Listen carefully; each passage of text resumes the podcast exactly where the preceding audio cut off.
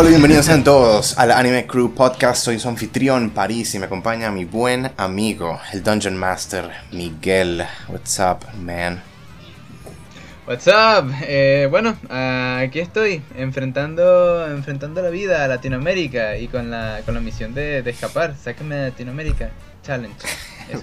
Por favor, aceptamos patrocinadores que compren. No importa que no nos den ningún producto gratis ni nada, solamente denos un ticket gratis, un boleto de avión con pasaporte incluido. Bueno, en tu caso tú, tú sí tienes pasaporte, no hay problema, ¿no? No, de hecho, de hecho, el casual estoy en práctica, no lo tengo, se me venció hace en 2015 y este año me puse con eso. Y hace hace unos días ya me dieron cita para julio para poder recorrer eh, recoger mis datos y a saber a cuándo me lo van a entregar. Pero ojalá no sea no se pase de este año. Ok, bueno, algo es algo, por lo menos. Que sí, sí, sí, ya me dieron cita y todo, entonces es como, coño, está, ¿qué tal? Mientras no la reprogramen, ojo. Sí, that's good. O sea, como las mierda que están las cosas allá, creo que eso es un triunfo que vale la pena celebrar, honestly. eso es cierto. Este, pues sí, nada. Eh, hemos vuelto, no voy a comentar nada de que por qué tanto tiempo antes, entre este y el podcast pasado decían que no que oyen, es el meme que siempre empezamos diciendo no, bueno, por qué, no hay ningún, no hay ningún motivo. Y la verdad es que el, el, último podcast nosotros dijimos que es como los podcasts que seguramente se iban a reducir porque no, no estábamos bien, no, esta temporada no se veía muy prometedora de ver cosas. Ojo, que, nos que nos hayamos equivocado y realmente si hayan salido muchas cosas interesantes, eso es una historia diferente. Pero en principio, nosotros no pensábamos hacer tantos podcasts porque realmente no se venía, pensábamos que no se venía una temporada muy interesante. Eso era lo que dijimos. Eso es cierto, sí, exacto. Es como que, creo que en mi caso personal fue como que, dado eso, de que teníamos esa impresión de lo que venía después, sentí que me, me desconecté, o sea, cambié el switch en mi mente a comenzar a prestar atención a otras cosas de, pues de, mis hobbies y otras cosas que hacer. No, por eso no tenía la mente tanto el hacer el podcast directamente. Todo sí. Está bien, está bien. Yo, yo sí seguí, yo sí empecé bien diligente con ver todos los animes que realmente leyéndolos uno tras otro, alguno me llamó que la atención, aunque tengo que admitir, hay algunos que no he empezado todavía. Este, pero, pero al final los que sí quise empezar, los empecé y, hostia, chaval, me he llevado muy buenas sorpresas que, bueno, vamos a traer en el podcast de hoy. ¿Qué sorpresas son? Después de otra cosa, algo más interesante que hizo bastante noticias, que es lo primero de lo cual vamos a hablar y probablemente sea mi intento de clickbait que ponga en el título del video. que es el otro día, hace como una semana o algo así, este se rompió esta noticia de que un popular animador dejó el estudio que básicamente ahorita es el estudio número uno de anime, honestamente, es el más prolífico y es el más que sí, más producciones de alto nombre ha estado encabezando en el último año, sobre todo en el año, empezando en el 2020, ¿no? El año de la pandemia, que es Estudio Mapa. Y en el proceso también les tiró toda la mierda posible al estudio en el proceso. Y no es. No fue solamente. Esto también como que desencadenó un poco estas discusiones y estas otras cosas de cómo es un pedo que está pasando en general en la industria del anime. Miguel, tú fuiste como el que compartió la noticia. No sé si tú dirías que la puedes abrir ahí rápido. Sí, sí, sí, ya la, abrí. Si la puedes abrir rápido y no sé si puedes leer rápido como la cita textual, que es como la traducción española esa que hicieron de lo que dijo el tipo. Este, a ver. Lo, que dijeron en el, en el, primer tweet de Mushillo, el, animador Mushillo, es que la segunda parte de Shingeki no Kyojin The Final Season ha estado en producción desde que se emitió la primera parte, así que naturalmente no trabajarían en ella las mismas personas excepto por el equipo principal, así que los animadores no están renunciando en mapa, sino que simplemente terminaron partes que les tocaban y comenzaron otros proyectos ahí mismo, así funcionan las cosas. Eso lo dijo este. Para ver. Sí, es. Ah, no, perdón. Mushillo no. Ah, no, creo que leíste lo que viene después, señor. Ah, lo, que viene después, perdón, perdón. Perdón, perdón. leí la parte de abajo. tengo que leer ah, de arriba. Lo de arriba dice: este, Realmente no entiendo por qué trabajé tanto para lograr entrar a esta compañía. No entiendo cómo. Eh, por qué algunas personas incluso desean trabajar aquí. Trabajar semana tras semana, tras semana, tras semana, tras semana, hasta la mañana siguiente esa fue una de las razones por las cuales renuncié. esto eh, lo dijo lo dijo Mushillo, que es uno de los animadores de, de Mapa, uno de los considerados, una de las buenas promesas de, de, Mapa. Tengo entendido que, estaba trabajando en eh, que estaba trabajando en Mapa. Yo creo que he entendido que varias escenas de él fueron, eh, fueron animaciones de Jujutsu Kaisen. Tengo entendido. Tenía sentido exacto porque eso fue hecha por mapas también en ese tiempo. Lo que el primer este mensaje que había leído Miguel fue entonces como otro animador diciendo que no. Eh, o sea, que estaban retirándose de, trabajar de, esa parte, de, esa parte de lo que se les había encomendado de Shingeki no Kyojin, que pues consistió de un fucking crunch bastante extremo, como era de esperarse de algo que. de una producción que se como no, eso la hablamos de vuelta cuando, de hecho, hablamos de él antes, ¿no? De que como todo este drama que hubo que pasó de manos de Wit Studio a Mapa en el último momento porque ninguna equipo de producción quería tomar el proyecto con tan poco aviso y con la deadline que le habían puesto los, los productores que tenían, digamos, la, licencia o algo así que de, de Shingeki no Kyojin, ¿no? Los que estaban buscando otro estudio que lo hiciera. Este. Incluso puedo, puedo, leer otro, otro tweet que en esta aparece en esta misma noticia del mismo animador que dice básicamente. Este, hubiera estado perfecto si hubiera podido entrenar a alguien para que me supliera tras mi salida, pero claro, ni siquiera había tiempo para eso. Bueno, cuando te ponen a trabajar en cuatro proyectos simultáneos, no, tiene, no tienes tiempo para nada, ¿no crees? Dice, afirma este animador. Sí, exacto. Y ah. nada, esa, es la vaina, pues. Y e, eso es algo que lentamente estaba pasando y a mí por lo menos me hace pensar en un peo de la burbuja que es la industria del anime y cómo va a estallar eh, si ah. esto sigue así, la verdad, en la dirección en la que va. Esperemos, esperemos que no sea, que no, que que Elon Musk no invierta en el anime, entonces. Coño, su madre, Bitcoin de mierda.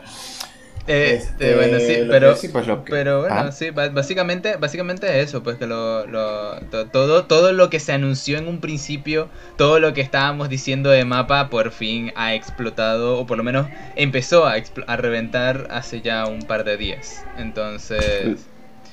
La única otra cosita que quería decir, pues, que es que a la luz de también toda esta noticia y vaina, ahí yo por lo menos vi a uno de los youtubers de anime, podríamos decir, que sí, que vino y él señaló de que, de que hoy día, o sea, no, ¿cómo era? Ah, esta era la noticia.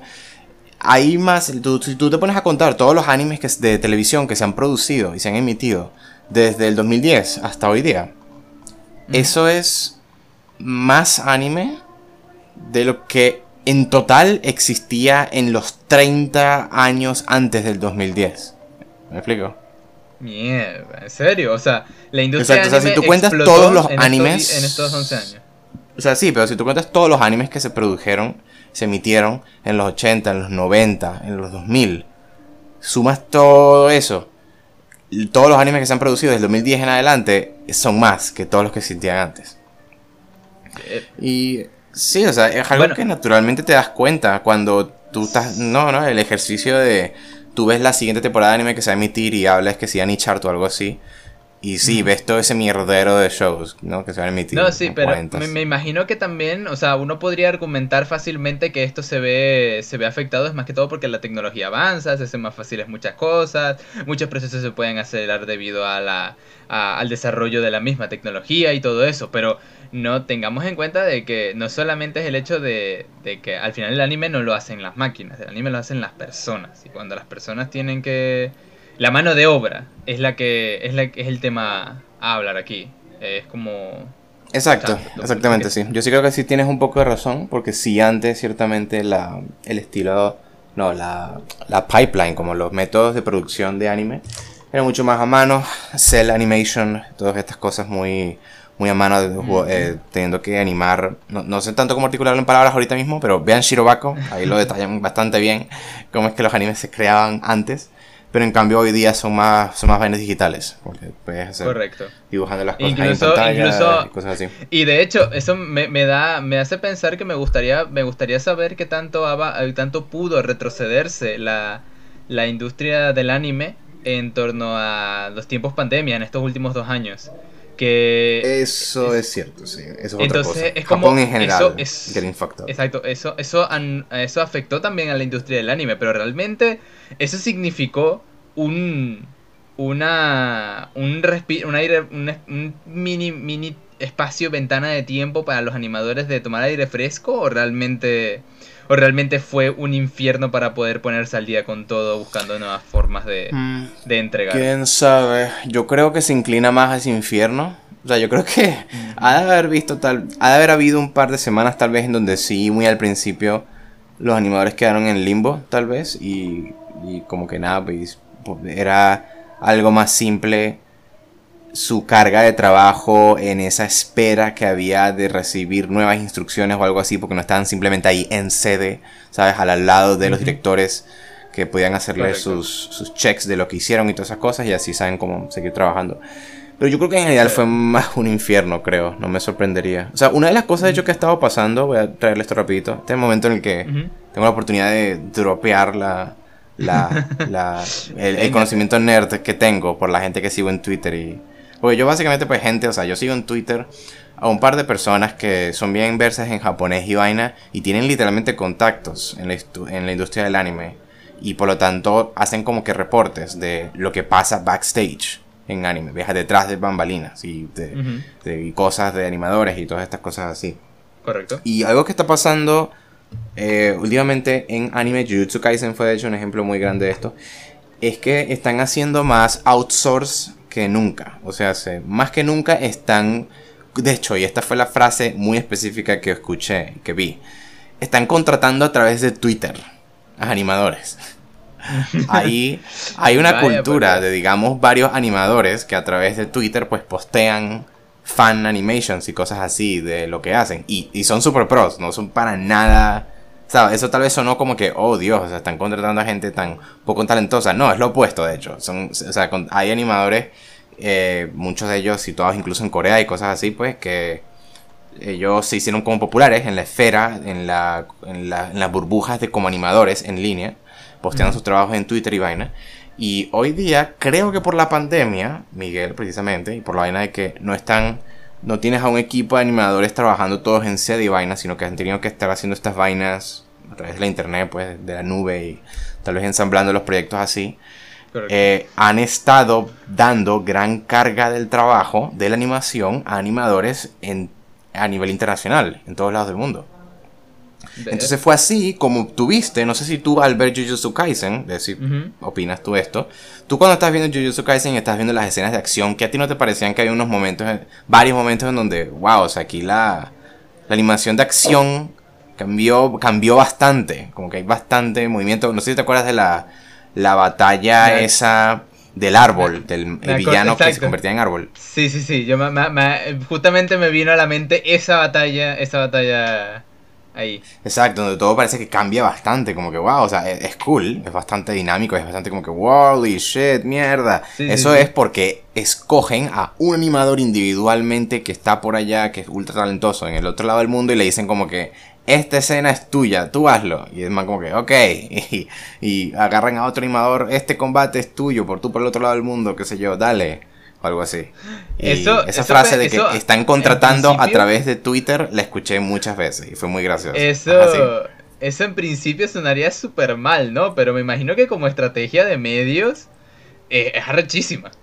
Sí, unos Porque- aspectos buenos y unos aspectos malos, sin- diría yo. Sí, sí. O sea, entonces, pues sí es eso. Básicamente traje eso por, el- por lo que tú dijiste de cómo la, la pandemia está afectando de una forma u otra también le- el estado de la industria ahorita mismo. Y sí, porque o sea, Japón en general están, están sufriendo tanto con eso ahorita, porque han tenido, ahorita mismo están declarando un, estado de emergencia de nuevo. Eh, y o sea, sí, Bueno, ellos, cierto, no lo han, cierto, ellos no lo han con- tratado bien. con, de paso que, no, no, corrígeme si me equivoco, pero he escuchado algo de como nuevas variantes que han salido allá por los, esos países asiáticos, ¿no? Mm, no sé, la verdad. Pero nada, es un simple asunto de. Ellos no tienen la vacuna y vaina. como Siguen, los- siguen con problemas sanitarios eh, esta gente. Sí, bueno, el, típico de la pandemia, pues. O sea, de hecho al principio, me recuerdo al principio de la pandemia, Japón era uno de los mejores controlando la pandemia por toda la cosa de que en la cultura japonesa ya está engranada, ya es parte de la cultura japonesa el aseo. Como que todo lo vemos, me imagino que lo has visto varias veces como en videos, ¿no? De vuelta antes de la pandemia. Que ya había gente caminando con tapabocas, ¿no? Por ejemplo. Correcto. Cosas así. Entonces, ellos de hecho al principio están reteniendo el virus mejor que otros países. Pero parece que lentamente es como que... Como han tenido que reabrir todo. Y no sé, lentamente por tal vez un poquito de ellos intentando, ellos creyéndoselas de que, oh no, parece que nuestra cultura está equipada para un poco inherentemente lidiar con el virus o algo así, no sé. Eh, abrieron, abrieron más cosas y eso y parece que lentamente les está así, ¿no? O sea, están, están en este proceso de eh, estado de emergencia y como que, ah, ya bajó, estado de emergencia, oh, ya bajó, volvió a subir, eh, están así como que no paran. Pues. No llegan a picos tan altos como una vez hubo en Estados Unidos, como una vez hubo en Europa y toda esa vaina, pero sí, es una verga muy como... Yo lo yo oí, yo escuché un podcast el otro día, de Trash Taste, por cierto, uno de los podcasts, creo que literalmente más populares del mundo, que son de tres manes de que eran, bueno, uno de ellos es, dos de ellos son anime youtubers básicamente. son tres manes que viven en, en, Japón ahorita mismo y son ellos no viven ahí originalmente, pero se mudaron a Japón justo cuando empezó la pandemia y entonces se tuvieron que quedar ahí. Uh, este, bueno, menos mal que fueron a mudarse. exacto, se mudaron, exacto. No, no es que estaban visitando ya, ellos se mudaron ahí. Y justamente ahí pegó la pandemia. Ellos dijeron de que lo describieron como. Lo están haciendo como a medias. No están. Cuando dicen lo de estado de emergencia, no es que hacen un mandato claro de como toque de queda, cero eventos, como que vamos a verdaderamente controlar esto. Es más como recomendaciones a medias. Entonces algo así como que lo están haciendo a medias. No están haciendo todo lo posible para, para como que full prohibición jodamos este virus, pero al mismo tiempo no están simplemente diciendo no, hagan lo que quieran. Entonces esta vaina como entre media, que es tanto ladilla, porque obstruye vainas de eventos para ocurrir y cosas así, y al mismo tiempo no está siendo 100% efectiva para contener el virus, porque es una medida como a media. Eso fue lo que escuché. Pero nada, el último, lo último que diría con este tema es que o sea, sí, me pregunto eso de que sí va a estallar la burbuja eventualmente. Porque, o sea, básicamente, está, eh, todo esto de la sobreproducción de anime, pues, está empujada por como la, la, infraestructura o la, las necesidades de los estudios. O sea, como que todos los estudios, por este problema así bastante sistémico, o, no digamos tanto estudios, tal vez como casas de producción, tal vez, no sé. Eh, porque, de nuevo, si ven Shirobako, entenderían. Hay, hay una diferencia entre Aniplex y compañías como Aniplex y Kadokawa, que son las casas de las productoras, las publishers y vaina. Y hay otras cosas que es, el estudio que crea el anime, ¿no? Son dos cosas diferentes. Y la mayoría del dinero va a la, al publisher, va a Aniplex, va, no va tanto a los estudios de anime en sí. Este. Ah, eh, todo el problema de sobreproducción está, está ocurriendo por esta vaina de que. Como han estado produciendo tanto anime, todos los salarios, ¿no? Y todas las, los gastos que están haciendo y toda, y toda la forma en la que están corriendo sus compañías, corren con la asumiendo que están van a producir más animes, muchos animes, que les van a dar remunerar lo exactamente suficiente para poder seguir eh, manteniendo todos los gastos que están haciendo, ¿no? Entonces es este, este peo de que es esta bola de nieve que sigue rodando por la colina y se va haciendo más grande, ¿no? Que, que eso es algo clásico, es algo eh, típico de, así es como se crean las, estas, las burbujas así como económicas que eventualmente estallan. Ahorita mismo, de hecho, en la industria de la televisión, televisión así como DirecTV, vaina y todo esto, hay un problema similar en Estados Unidos de que los contratos que, que casas de televisión, no sé tanto el, el término, pero eh, estaciones, estaciones de televisión, así como TNT y como NBC, por cómo los ratings de televisión en general, across the board, están como bajando, menos y menos gente está viendo televisión, ellos tienen que remunerar eso, entonces más dinero gastan para meter a gente a que emita cosas en televisión, que cree contenido para televisión, lo cual entonces, ¿sabes? No? Y eso va girando y girando y ha sucedido que los precios que ellos le están pagando, a estos programas de televisión, a estas eh, ligas deportivas, están subiendo cada vez más y más la plata que le pagan a estos lugares, a, estos, a estas entidades, para que produzcan vaina para televisión. Entonces, bueno, cosa económica que X, algo aburrida. Y sí, creo que creo que va a llegar algo eventualmente. Y si llega algo, lo dije, lo dije aquí primero en este podcast. Voy a regresar de vuelta a este podcast. Yo deseo lo mejor para la producción de buenas historias. Más nada. ¿Qué dijiste? París no damos. ¿No damos de qué? Por Nostradamus. Nostradamus, exactamente. Y listo, eso fue todo para esa noticia. Vamos a hablar ahora de lo que Mikkel y yo hemos estado viendo en anime. Bueno, supongo que este es el momento, tal vez, para decir, quería decir esto antes. Fuck. De que Jaime Crew Podcast, este sí va a ser más que todo de anime, de lo que vamos a hablar. Eh, vamos a hablar de los animes de la temporada, principalmente. Hay un anime por ahí que no es de esta temporada, sino que es uno de antes. No, dos, de hecho. Este Miguel vio algo internacional también, de lo cual va a decir algo. y, ah, salió hace, ya bastante tiempo, no te lo quiero. No te Exacto, sí, es algo de antes. Uh, pero, o sea, vamos a hablar, nosotros hablamos aquí de anime, pero pues no es tanto, dejen solo full confundir por el nombre, pues también hablamos de toda, todo lo que hay, en, todo el espectro de entretenimiento en el mundo, lo cubrimos, pues vamos a hablar también de unos videojuegos, eh, posiblemente, básicamente de cualquier cosa que hemos estado haciendo y disfrutando entre este podcast y el último que grabamos. Nada, solamente diciendo eso. Entonces, los animes de esta temporada se están emitiendo. Como dijo Miguel, pensábamos que era bastante como que nada se ve interesante. This is blah, whatever. Pero luego todo el mundo se llevó una sorpresa. Porque sí hay un par de cosas buenas. Mínimo, tal vez como unas cuatro, diría yo, basado en la colectiva reacción por ahí. una pregunta. Eh, el primer anime que tenemos anotado ahí, que fue el que tú anotaste, este, ese se anunció tarde que iba para esta temporada, o no me acuerdo exactamente bien. No lo sé, creo que Porque él se retrasó. Relativamente tarde. Él se, retrasó, pero no me acuerdo si fue que ya había sido anunciado pronto de que iba a ir para esta temporada.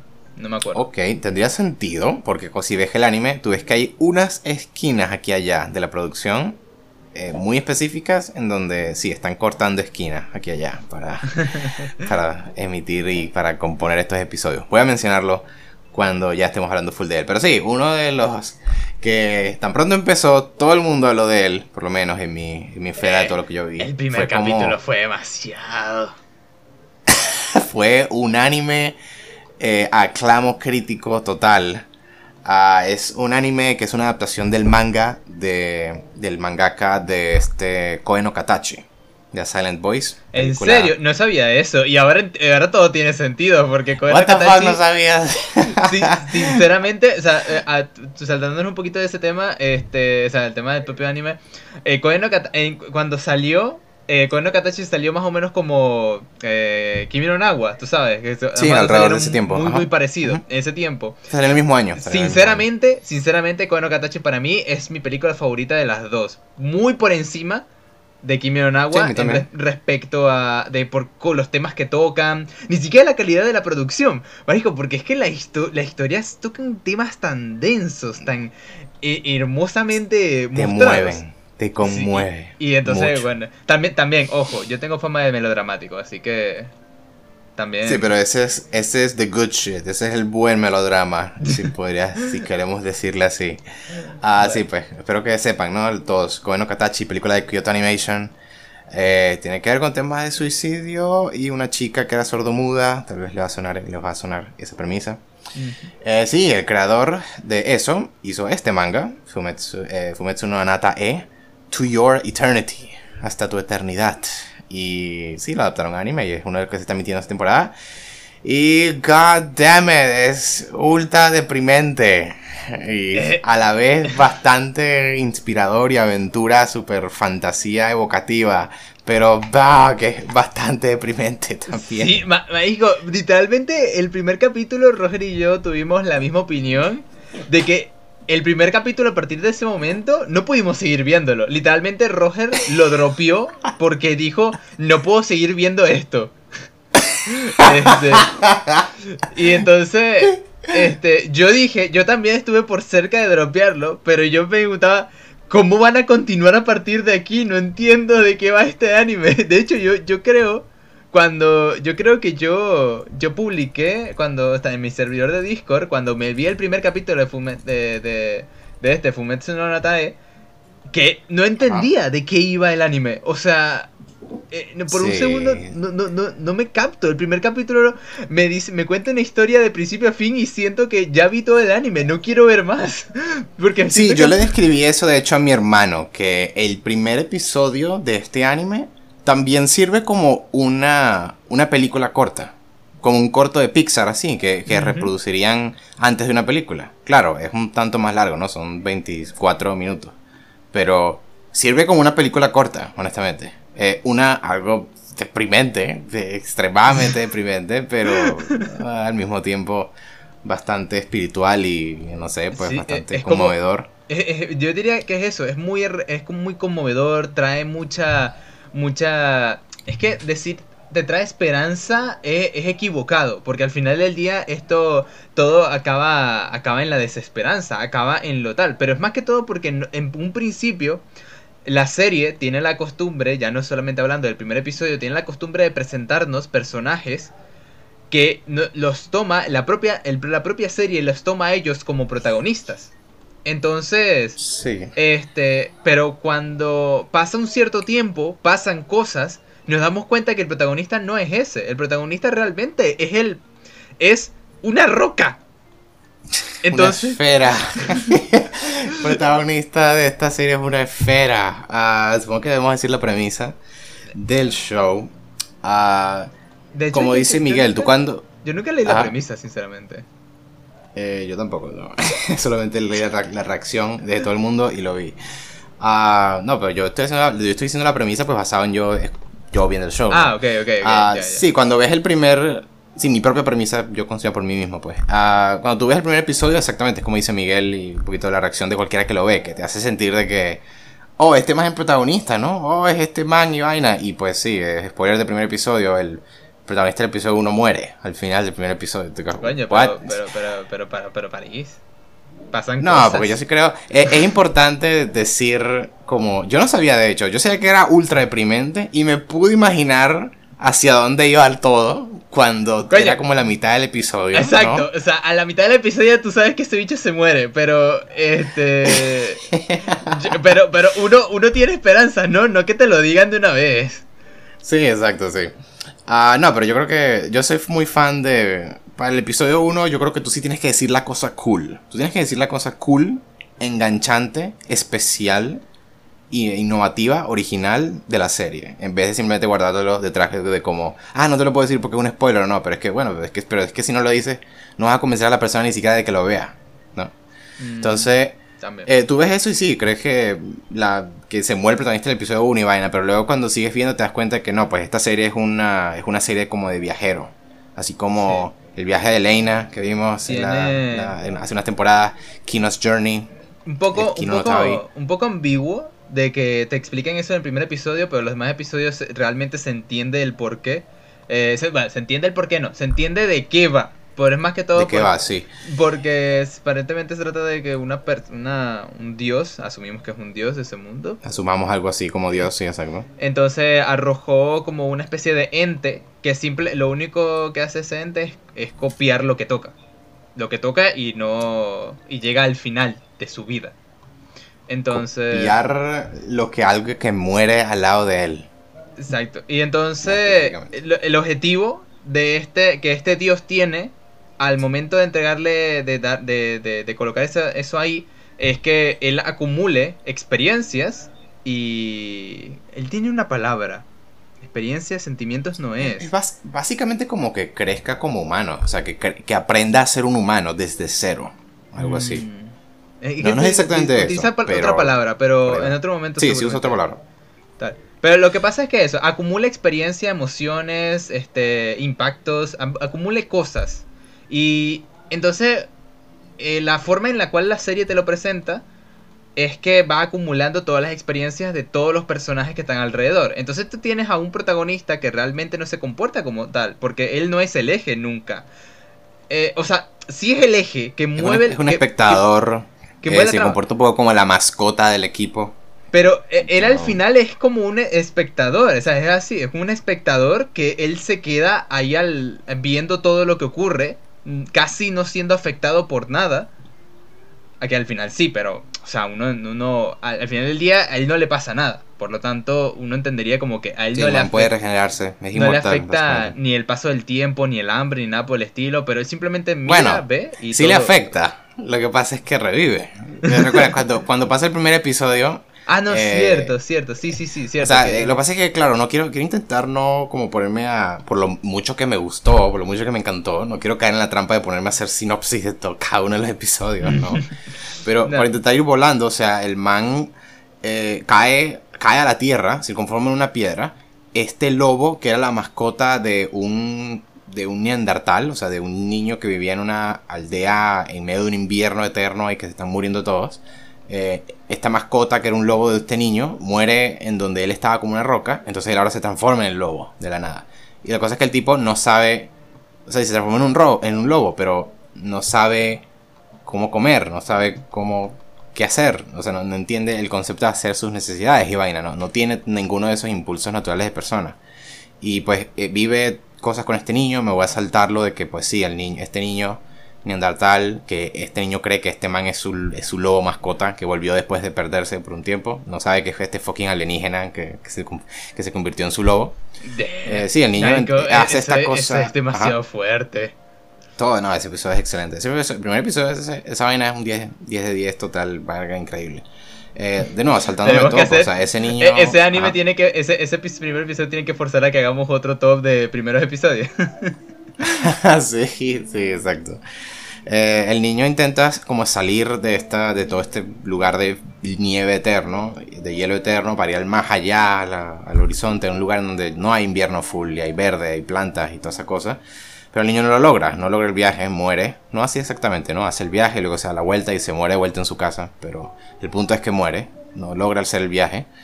Y este alienígena no tiene emociones ni nada así. No, no, tiene el concepto de tener afecto por alguien que lo cuida y eso. Es como que él no entiende eso. Pero naturalmente cuando este niño muere al lado de él, como que parece que desarrolla algo, evoluciona y desarrolla esa habilidad de haber tenido empatía por este ser que, que lo cuidó. Y cuando muere el niño, como alguien murió al lado de él, y generó en él una reacción emocional, él ahora se convierte en el niño. Aquí voy a lo que iba a decir ahorita en respuesta a lo que tú dijiste. El man luego como niño intenta escapar de toda esta zona de nieve y lo que pasa es que el man muere. Él muere una y otra vez o por el frío o por el hambre porque no sabe cómo comer, no entiende la idea de que él tiene que comer para vivir, no sabe cómo hacer sus necesidades y muere por eso también. Y, pero lo que pasa es que cada vez que muere simplemente se regenera y se, levanta. Entonces, el, eso fue una. Cuando empecé el episodio 2, esa es de una de las clases de cosas que yo viendo la serie, yo me quedé como que mierda, O sea, esa, esa clase de ideas que el autor tiene, que está poniendo aquí, ¿no? Esta interpretación de. ¿Qué clase de cosas podría ocurrir para este ser alienígena que está tomando el cuerpo de estas cosas aquí en la Tierra? Pero él no, no entiende, o sea, él no tiene la, la conciencia desarrollada para pensar como estas criaturas. ¿Qué pasaría ahí? Y el man que haga estas conclusiones de que, bueno, se moría del hambre, no porque no encuentra comida, sino porque simplemente no sabe que tiene que comer y se muere. Pero luego viene y resucita. Entonces, esas ideas de una fueron las que me dejaron como que, wow, ok, esta, esta vaina es astuta, pues, esta, esta serie es buena. y nada, pues, y de ahí aventura pura, pues, o sea, pasa toda esta vaina de que se encuentra con un pueblo de gente viviendo más o menos proyectivamente, más o menos. Ah, no, no, pues gente viviendo en un pueblo así de tecnología a lo, a lo medieval, algo primitivos. Y toda esta mm. historia de una niña que conocemos que es súper adorable y que quiere crecer ya, quiere ser una mamá. Este, que se llama March, se llama, este, y hace un ritual cada no sé cuánto tiempo en donde una niña de de esa aldea tiene que sacrificarse a un dios para hacer feliz al dios. Y buenos conflictos de que esta niña ah, va a aceptar este rol cultural tradicional que, ¿sabes? No? le cae a niñas de esta aldea. La persona que, lo, que la secuestra a ella le dice en su cara como que, ok, o sea, nosotros no te vamos a hacer nada, no te vamos a hacer daño. Tú puedes escapar si quieres de, de ser sacrificada. pero si haces eso vamos a ir a sacrificar a tu otra amiga niña de tu aldea. Entonces tú dime pues, y entonces esta vaina de que y siendo confrontada con esto esta niña. Eh, y eh, pasa un mierda de vainas, pues imagínate. El, el, alienígena, eh, esa niña le enseña a él a comer, esta niña que quiere ser una madre, casi que adopta a este alienígena. Esta, niña le enseña al alienígena a decir gracias. decir gracias, el tipo dice ahí de una forma bastante como que, what the fuck. Así que dice, dice arigato cada vez que muerde algo, porque siempre está como que repitiendo lo que le dice, como que, ah, cuando como, digo arigato. Entonces muerde y dice arigato, muerde y dice arigato, de una forma toda rota, porque el man no, no entiende el lenguaje, no sabe hablar japonés, está imitando sonidos nomás. Mm. y nada, pues un verdadero de cosas, chaval. Así, pero, pero con solo esa premisa, este es un anime que yo considero muy, muy eh, interesante porque no solamente ocurren cosas, como dije, la serie, hasta en un principio, la serie no muestra, te, hemos presentado lo que sería el eje de la serie, el protagonista, que sería este tipo de alienígena inmortal. Pero realmente es que la serie te da buenos personajes para acompañar a este sujeto. O sea, la calidad de los personajes, yo estoy impresionado. Incluso la viejita esta me cae demasiado bien. Sí, a mí también me cae muy bien. Una viejita ahí que tú te quedas como que, ah, ella es como la, la chamán vaina de este pueblo. Ah, no, esa es clásica viejita y vaina. No, es como una criminal que ella está como que, no, yo te voy a matar cuando, sin problema, para así volver a con mi amado y fucking poder vivir. sí, es, como, es, demasiado, es demasiado interesante. Y entonces... Para volver con mi novio y esta vieja ahí, 80 años. Saca una daga a la nada intenta apuñalar al prota. muy bueno, o sea. Entonces, es como un anime que te presenta excelentes personajes, te presenta un excelente mundo, te, tiene su propio mundo, su propio universo, tiene como bastantes plots, bastante...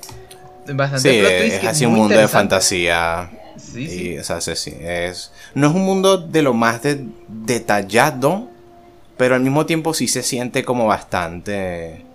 Yo lo describo así como ese factor de, de, de Ah, The Wonder, The Wonder para en español. Es de asombro, fantasía. Yo lo describí cuando estaba hablando de la película Made in Abyss, ¿sabes? Que vimos. Que yo dije esa vaina de que cuando tú estás viendo algo, sobre todo un anime muy bien hecho, y, es algo así de fantasía, vaina, y tú, te sientes como que, wow, marico, o sea, estoy así en otro mundo ahorita mismo. Esta odisea, por estos paisajes tan diferentes y ajenos a la vida, a nuestra vida aquí cotidiana. Vaina así. Este anime tiene un poquito de ese factor. Recuerda un par de distintas culturas y vaina y cosas pasan. Y pues sí, lo que pasa en el primer episodio no es lo único. Ahí...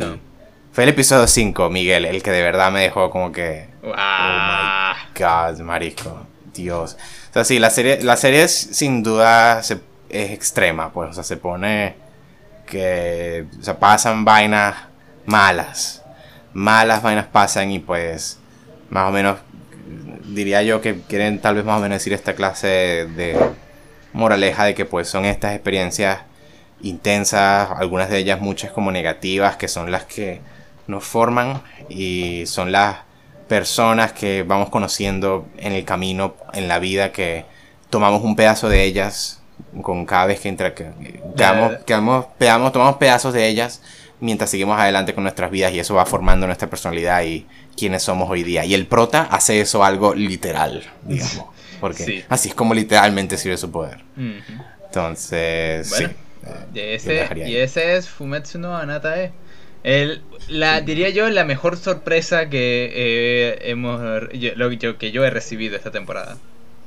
Yes, sí. Ah, y que quisiera, eso es cierto, vayan a ver ese bien. Mínimo el episodio 1, yo creo que tienen que verlo.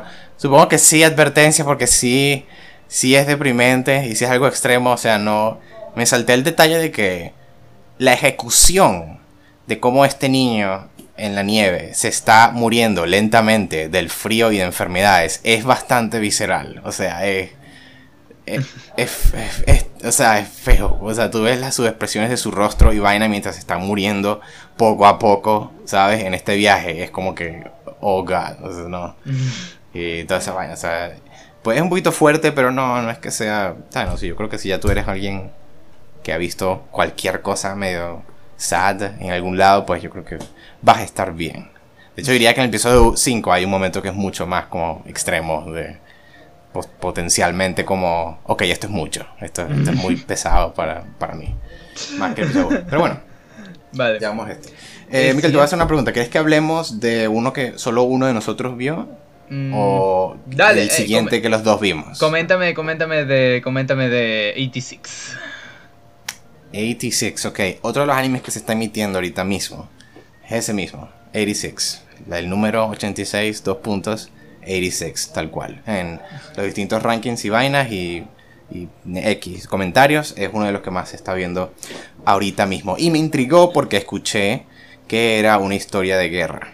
Una historia de guerra. Lo mismo, lo mismo a mí también por eso, por eso me llamó bastante la atención cuando lo vi, cuando vi que hablaban de él, que se venía para esta temporada que traía como historias de misterios, de guerras y alguna que otra conspiración, que esa era la premisa nada más. Este, yo no he visto los episodios y entonces este, yo también lo, pienso ver, pero ahorita aún así no he agarrado el tiempo ni el chance para verlo.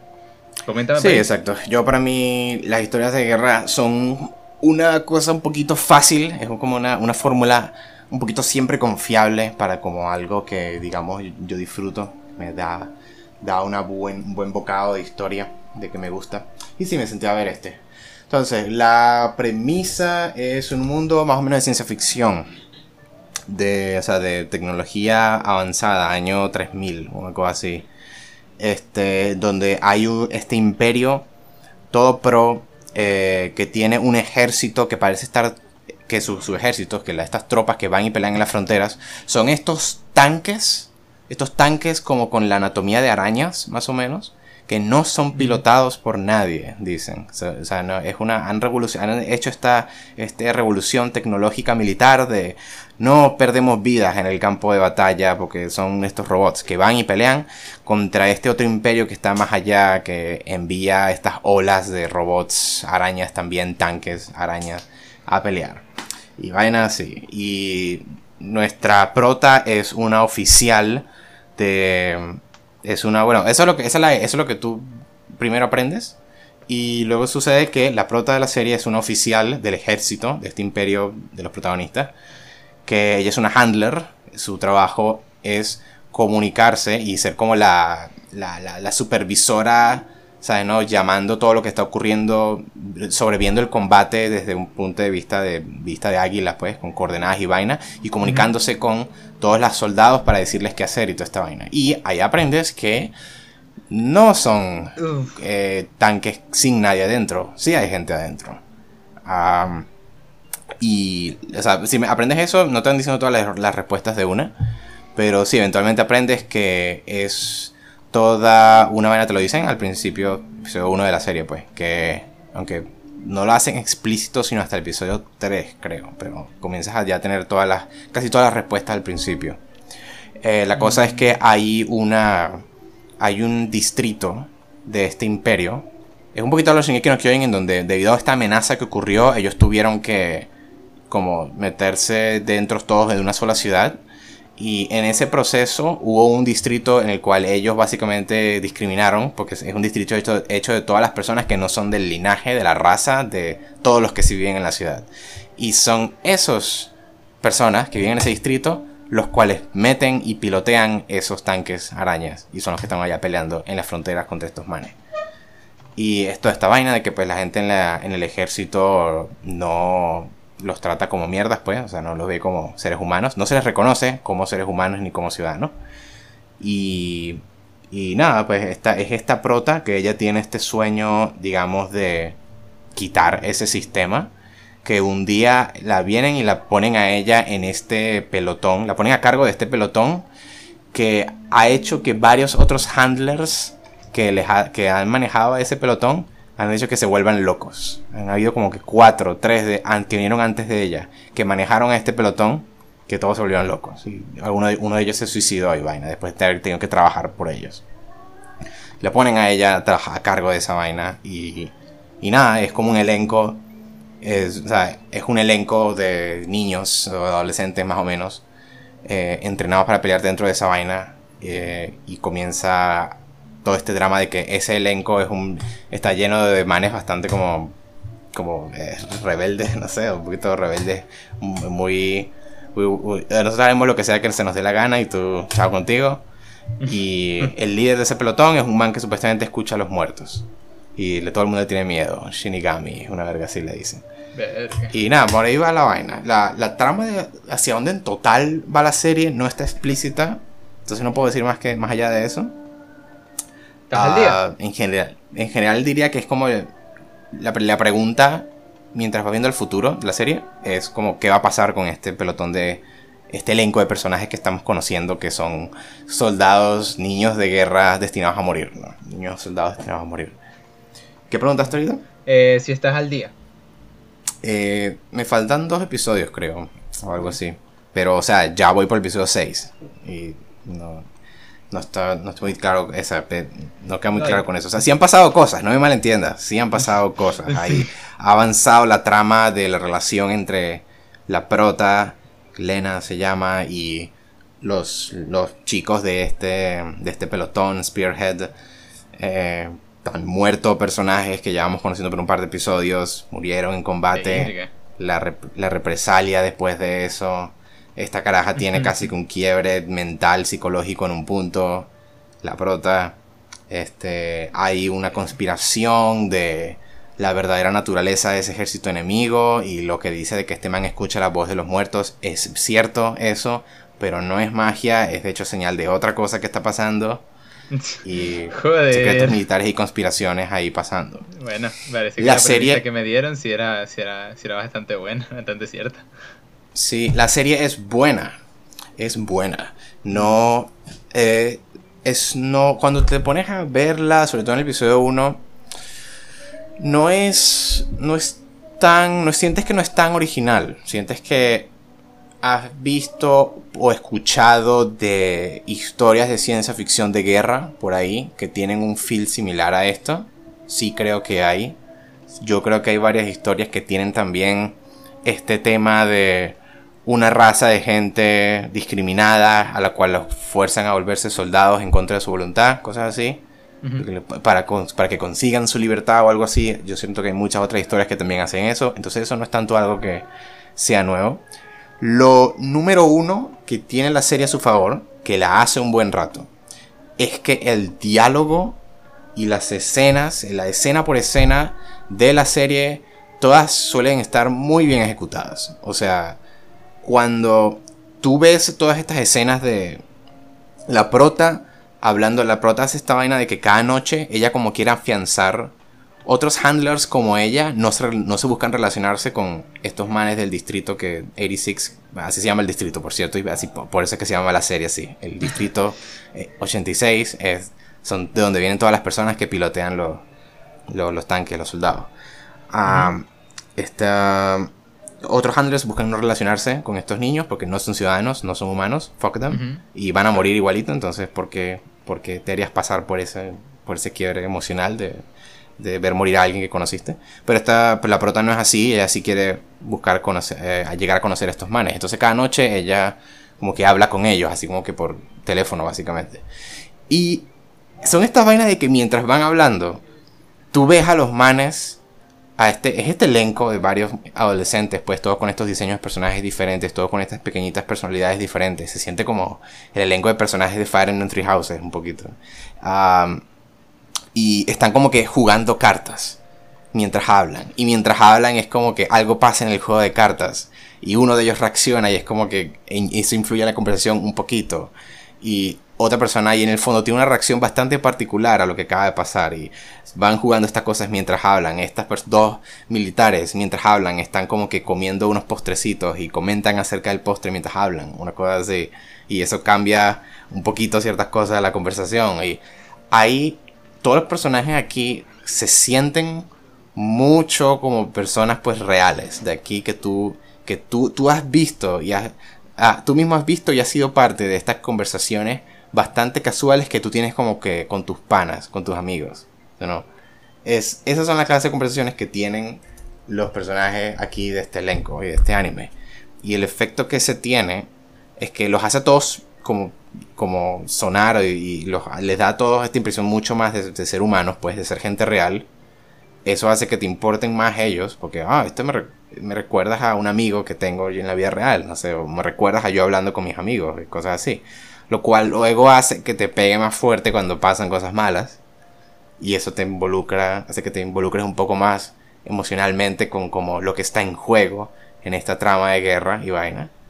Y sí, eso, eso es lo que hace que la serie agarre este next level de disfrute, digo yo, que la, la dinámica entre los personajes y las escenas de diálogos entre ellos están bien, bien hechas. Y hay mucha... La producción es buena en cuanto a la, la animación de personajes, pues las, las, expresiones que hacen, las pequeñas pausas que hacen cuando están hablando y cosas así. Es bien. Es bien. La animación de las batallas en sí, eh, creo que es más. Son, muy ese es como mecha, ¿no? O sea, como te dije, son unos tanques que son como arañas. Algo así. Más o menos. Son como estas cabinas con estas como seis, cuatro patas. Y se mueven por ahí, tienen un cañón saliendo por encima de la cabina. Y van haciendo estas, estas cosas. Y tienen que pelear contra estos distintos tipos de tanques enemigos. Unos, unos que son. que pegan de lejos, otros que son resistentes de cerca, pero tal, tal, tal. Y una cosa así. La animación de los combates me parece bastante meh. Hay unos momentos cool que son más que todo como momentos tácticos. Pero el resto es como un CGI eh, un poquito, no terrible, pero bastante notable y no, no me parece para nada lo destacante de la serie. Más como la dinámica y ciertos dilemas. Hay unos buenos dilemas como filosóficos e ideológicos ahí. O sea, tú pensarías que la prota, como la prota tiene esta, esta personalidad y estos ideales bastante nobles, ¿no? Como que ella es como que, no, yo, yo soy una persona nacida en bastante privilegiada, soy la hija de un militar de alto rango, vainas así, y soy toda pro y soy vivo en esta ciudad en lujo y vaina. Eh, pero no, pero yo los trataré a ustedes que viven allá como humanos, pues yo los veo a ustedes como personas también y vainas así. Tú, pensarías que, oh, pues la serie iría como que full en esa dirección y lo presentaría a ella como que, pero mírala, o sea, ella es un paragón del bien y, y todo lo que, lo que ella está haciendo es lo que es y está bien. Pero no, de hecho los manes del distrito 86 le señalan bastantes de sus hipocresías de una forma que te deja a ti pensando como que, oh shit, o sea, yo, yo, yo también eh, pensaría en como, no, estos manes son humanos, son personas como yo también. Pero hay ciertas cosas acerca de mi comportamiento y las acciones que yo tomo en donde se nota que no los estoy tratando como si fuesen alguien como yo. Y te, te deja pues un poco como que, oh wow, o sea, tiene buenos puntos y buenas observaciones tiene la serie. Y lleva unos y lleva unos muy buenos momentos pues de, de diálogos pues y de, y de conflictos entre personajes. Es buena es buena. Y supuestamente los episodios que no he visto se ponen mejores supuestamente de lo que he escuchado. Pero diría eso. Es una buena serie. Diría que no es esencial tristemente. No es esencial no llega a ser así de buena pero yo creo, por eso de la fuerza de como sus diálogos y lo mucho que te hacen encariñarte a estas personas y verlas como pues gente real así, es buena. Ok. Vale, okay, hablamos de la segunda, que sí es la segunda mejor de la, de la temporada, o quieres hablar de algo que solamente tú te has visto. Como yo tengo muchas más cosas de lo que yo he, que yo he visto, déjame quitarme unas bromas de encima. Eh, déjame escuchar de Bishonen, Sí, justamente, justamente iba a ir con, ese. A ver, eh, Bishonen Tanteidan. Este. Este. Pretty Boys Detective Club para los amigos. Entonces. Obra de inicio Ising, creador de Medaka Box, la serie Monogatari y muchas otras Es, exactamente. ¿Qué pasa? Que esta serie es un poco rara. A ver, me explico. Mm, a mí me da. este, a mí me da como cuando la veo, más de una vez me estoy preguntando por qué estoy viendo esto. Pero, este. pero a la vez, yo me digo que lo que estoy viendo es increíble. ¿Por qué? Yo he visto hasta Monogatari Second Season. No he visto más allá de ahí. No me he dado el chance de, poder, de, ponerme a verlo. Tengo pensado seguir viendo y continuándolo porque es excelente. Pero, ¿qué es lo que... que hacer un podcast full de Monogatari. me Hay que hacerlo. Yo puedo hablar de eso por tres años. ¿Qué pasa? Que algo excelente para cualquiera que se haya visto Monogatari son eh, o sea, de los fuertes, de, los de, los, de las bases de la serie, de lo que la hace buena son los diálogos. Y este, y eso no lo podemos negar que en Tanteidan tiene buenos diálogos, excelentes diálogos. De, de, estos diálogos que pasan tan rápido y, y se escuchan tan bien, utilizan así lenguaje técnico en muchas oportunidades para poder explicar algo y al final del día tú podrías pensar de lo que de lo que, te están diciendo, de lo que están resolviendo. Es muy rebuscado. Pero es que lo explican oh, tan genial y lo, y lo presentan de forma tan cool que realmente te lo tragas y tú decís de como, coño, esto está bien, esto me gusta. Entonces, este, eso es muy, eso está muy muy bien y a mí me gusta, me, gusta mucho eso. De hecho, hay varias partes en las cuales los diálogos son tan rápidos y tan como no me da chance de leerlo todo que tengo que retroceder unos 10 segundos para volver a leer ese diálogo porque ya va, ya va, ya va. ¿Qué me estás queriendo decir aquí? ¿En serio dijiste esto? O algo parecido. Me parece muy genial eh, este, esa clase de experiencias. Y este, me, gusta mucho como en, un principio es como una especie de, club de detectives precisamente que tiene a varios, a, varios personajes este, muy, muy característicos uno entre sí. Eh, tienen un tema con esto de que no es solamente se llama Pretty Boys de Detective Love, o sea, el Pretty Boys es demasiado la base de, o eh, hay algo que le dan demasiado enfoque, porque el, el club de detectives de chicos lindos, literalmente, eh, ellos buscan todo con la belleza. Literalmente uno, uno es este el artista de lo bello, el delincuente de lo bello, el corredor bello, el artista de lo bello. Y entonces... Eso es como rompa como que el mejor tenista, el mejor... sí, sí. Literal, ah, literal. Es completamente eso. Y es como verle. O sea, cada uno tiene sus propias cosas. Cada uno tiene sus partes, sus... Este sus formas de cómo, de cómo hacer las cosas, cómo actuar. Y cada uno tiene su propia personalidad. Cabe destacar que me daba demasiada risa que hasta ahora eh, parece que el líder del grupo, o sea, hay gente ahí de segundo, del segundo año de lo que se podría considerar en Japón bachillerato, de tercer año de lo que se podría considerar en Japón bachillerato, o sea, que están próximos a graduarse. Y este, el, el líder del grupo, del, del grupo de detectives, creo que, si mal lo entendí bien, está en primaria. Y me da mucha risa eso. este. Eh, es anime, tú sabes. Sí, pues. Sí, es, anime. Entonces. Siempre a buscar. La gente más joven son los más pro. El más joven mejor. Entonces, me da, me da bastante, me da bastante gracia, me da bastante eh, risa todo eso. Y este y entonces, ¿cómo, cómo, cómo más o menos cómo se cómo pasan eh, resolviendo misterios? Pues Pensamos, empezamos con el hecho de cuál es el primer episodio. El primer episodio se resuelve básicamente que alguien, eh, parece que alguien está siendo seguido, una chica está siendo perseguida. Y entonces, una vez, creo que por mera casualidad, se llega a topar con el club de detectives. Empieza, se explica, ella explica más o menos qué es lo que le está pasando, qué, qué es lo que están eh, ah, no, perdón, discúlpeme. El primer episodio simplemente empieza con que este, esta tipa parece que tiene como unos deseos un tanto de deprimentes que los expresa en voz alta porque piensa que está sola cuando de repente no está sola, sino que está el, líder del, del, club de detectives y le dice, para resolver tus predicamentos, anda al club. Y es como, nosotros te ayudamos. Y por lo tanto, esta tipa va y entonces este, va al club de detectives, dice todo lo que tiene que decir, explican que parece que la, la, lo que ella le pasa es que hay gente que quiere, ella quiere ser astronauta. Porque parece que cuando era muy joven ella empezó a ver, ella vio una estrella, una estrella tan brillante que a ella le quedó loca, pero aparentemente ella se quedó loca con la belleza de esa estrella. Y le gustaría ver cosas así en el cielo. Y por lo tanto quiere ser astronauta. Pero entonces también lo combinan con el hecho de que aparentemente ella fue la única del cielo que del cielo. Ella fue la única que estaba mirando el cielo en ese momento que pudo ver esa estrella. O sea, sus padres también estaban viendo el cielo con ella. Pero fue la, ella fue la única que pudo ver eso.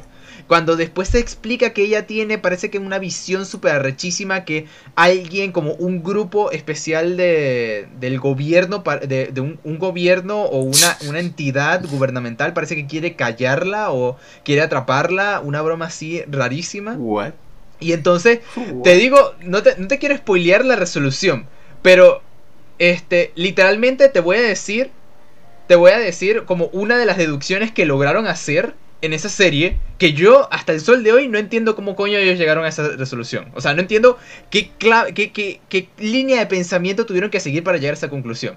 Que es que ella vio una estrella, ¿verdad? Y entonces tú piensas, coño, ella vio una estrella, nadie más la vio. Y entonces no sé cómo coño pasó que, ah, no, eso es porque tú no viste esa estrella de noche, tú viste esa estrella de día. Y yo como, ya, ¿qué coño? ¿De qué estás hablando? Y entonces todo va enlazado de una manera bastante, bastante loca, pero muy bien orquestada. Eso sí, todo está muy bien orquestado.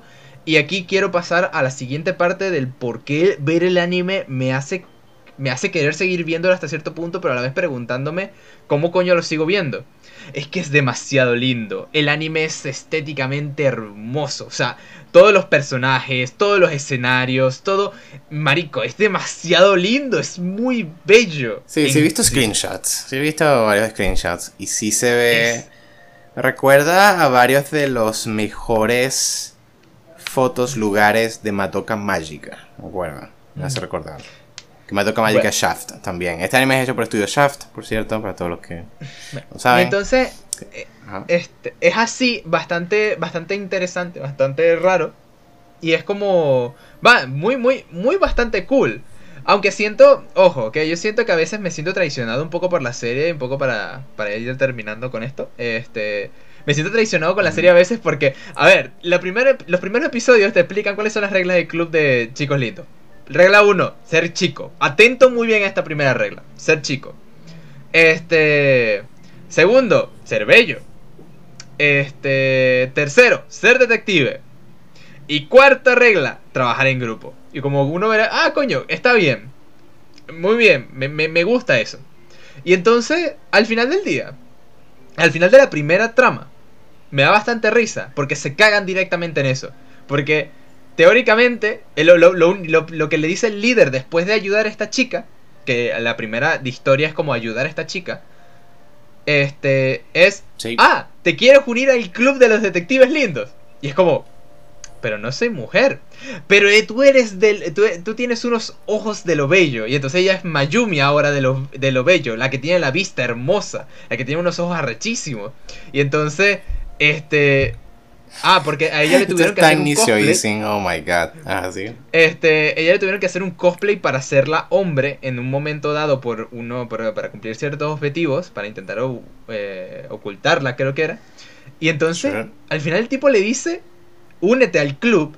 Y es como, o incluso uno, pero no tiene que ser chico. Y eh, dice uno de los miembros. Y es como, no sé, el líder dice algo así tipo, no se preocupe porque ella se está comportando como uno y al final forma parte de todo lo demás. Es detective, es bella, este. Y eh, teniendo el cosplay de chico, se comporta como chico, entonces puede caber igual. Y es como. ¿De qué mierda me estás hablando? ¿What the fuck? bueno, fue un chiste, Miguel. Fue un chiste. No te rías, ríete. Ya. vale, un entonces. Chiste. Hay que reírte. Ojo, que me parece que el anime tiene muchas cosas que son muy sacadas de los pelos, muy, muy arrecho, pero de todas maneras sigue siendo interesante. O pues sea, el anime... Así suena, pues. Este, tal. Eso sí, no sé si, corrígeme, creo que Monogatari también sufre de esto, pero es que todos los mundos se ven extraordinariamente vacíos. O sea, sufre finalmente... Monogatari sufre de ser rebuscado, dices. No, no, no, sufre de ser vacío. Eso que vacío me refiero a personajes. No se ve nadie, nadie más allá de los protagonistas y de los personajes pues, relevantes. En Monogatari es una verga super obra maestra cinemática porque es la idea con Monogatari es que son historias, es el puto nombre, ahí está, Monogatari significa historia, El punto de Monogatari es que son historias narradas por el personaje que es el punto de vista en esa historia. Entonces, lo que nos están mostrando en pantalla es lo que el personaje en cuestión se percata, lo que le es lo cual le presta atención. Y como la mayoría de las historias de Monogatari son narradas por Araragi, cuya personalidad predominante es, que es un introvertido, que es un pervertido y solo le importan las chicas y ya, solo ves chicas a la cual le caen bien en pantalla.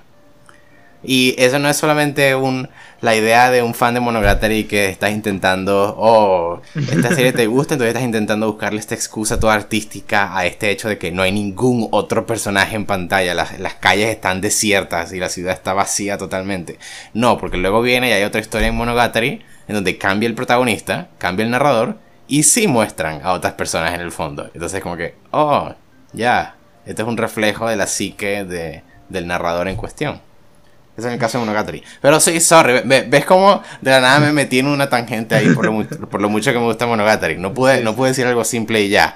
Sí, Monogatari también hace eso, de que las ciudades están desiertas. Exacto. Esta serie lo hace también entonces. Sufre, esto sufre también de un, un, una, un efecto así. Dudo mucho que tenga tanta profundidad para justificar eso, pero, pero bueno. A Shaft le gusta y ya.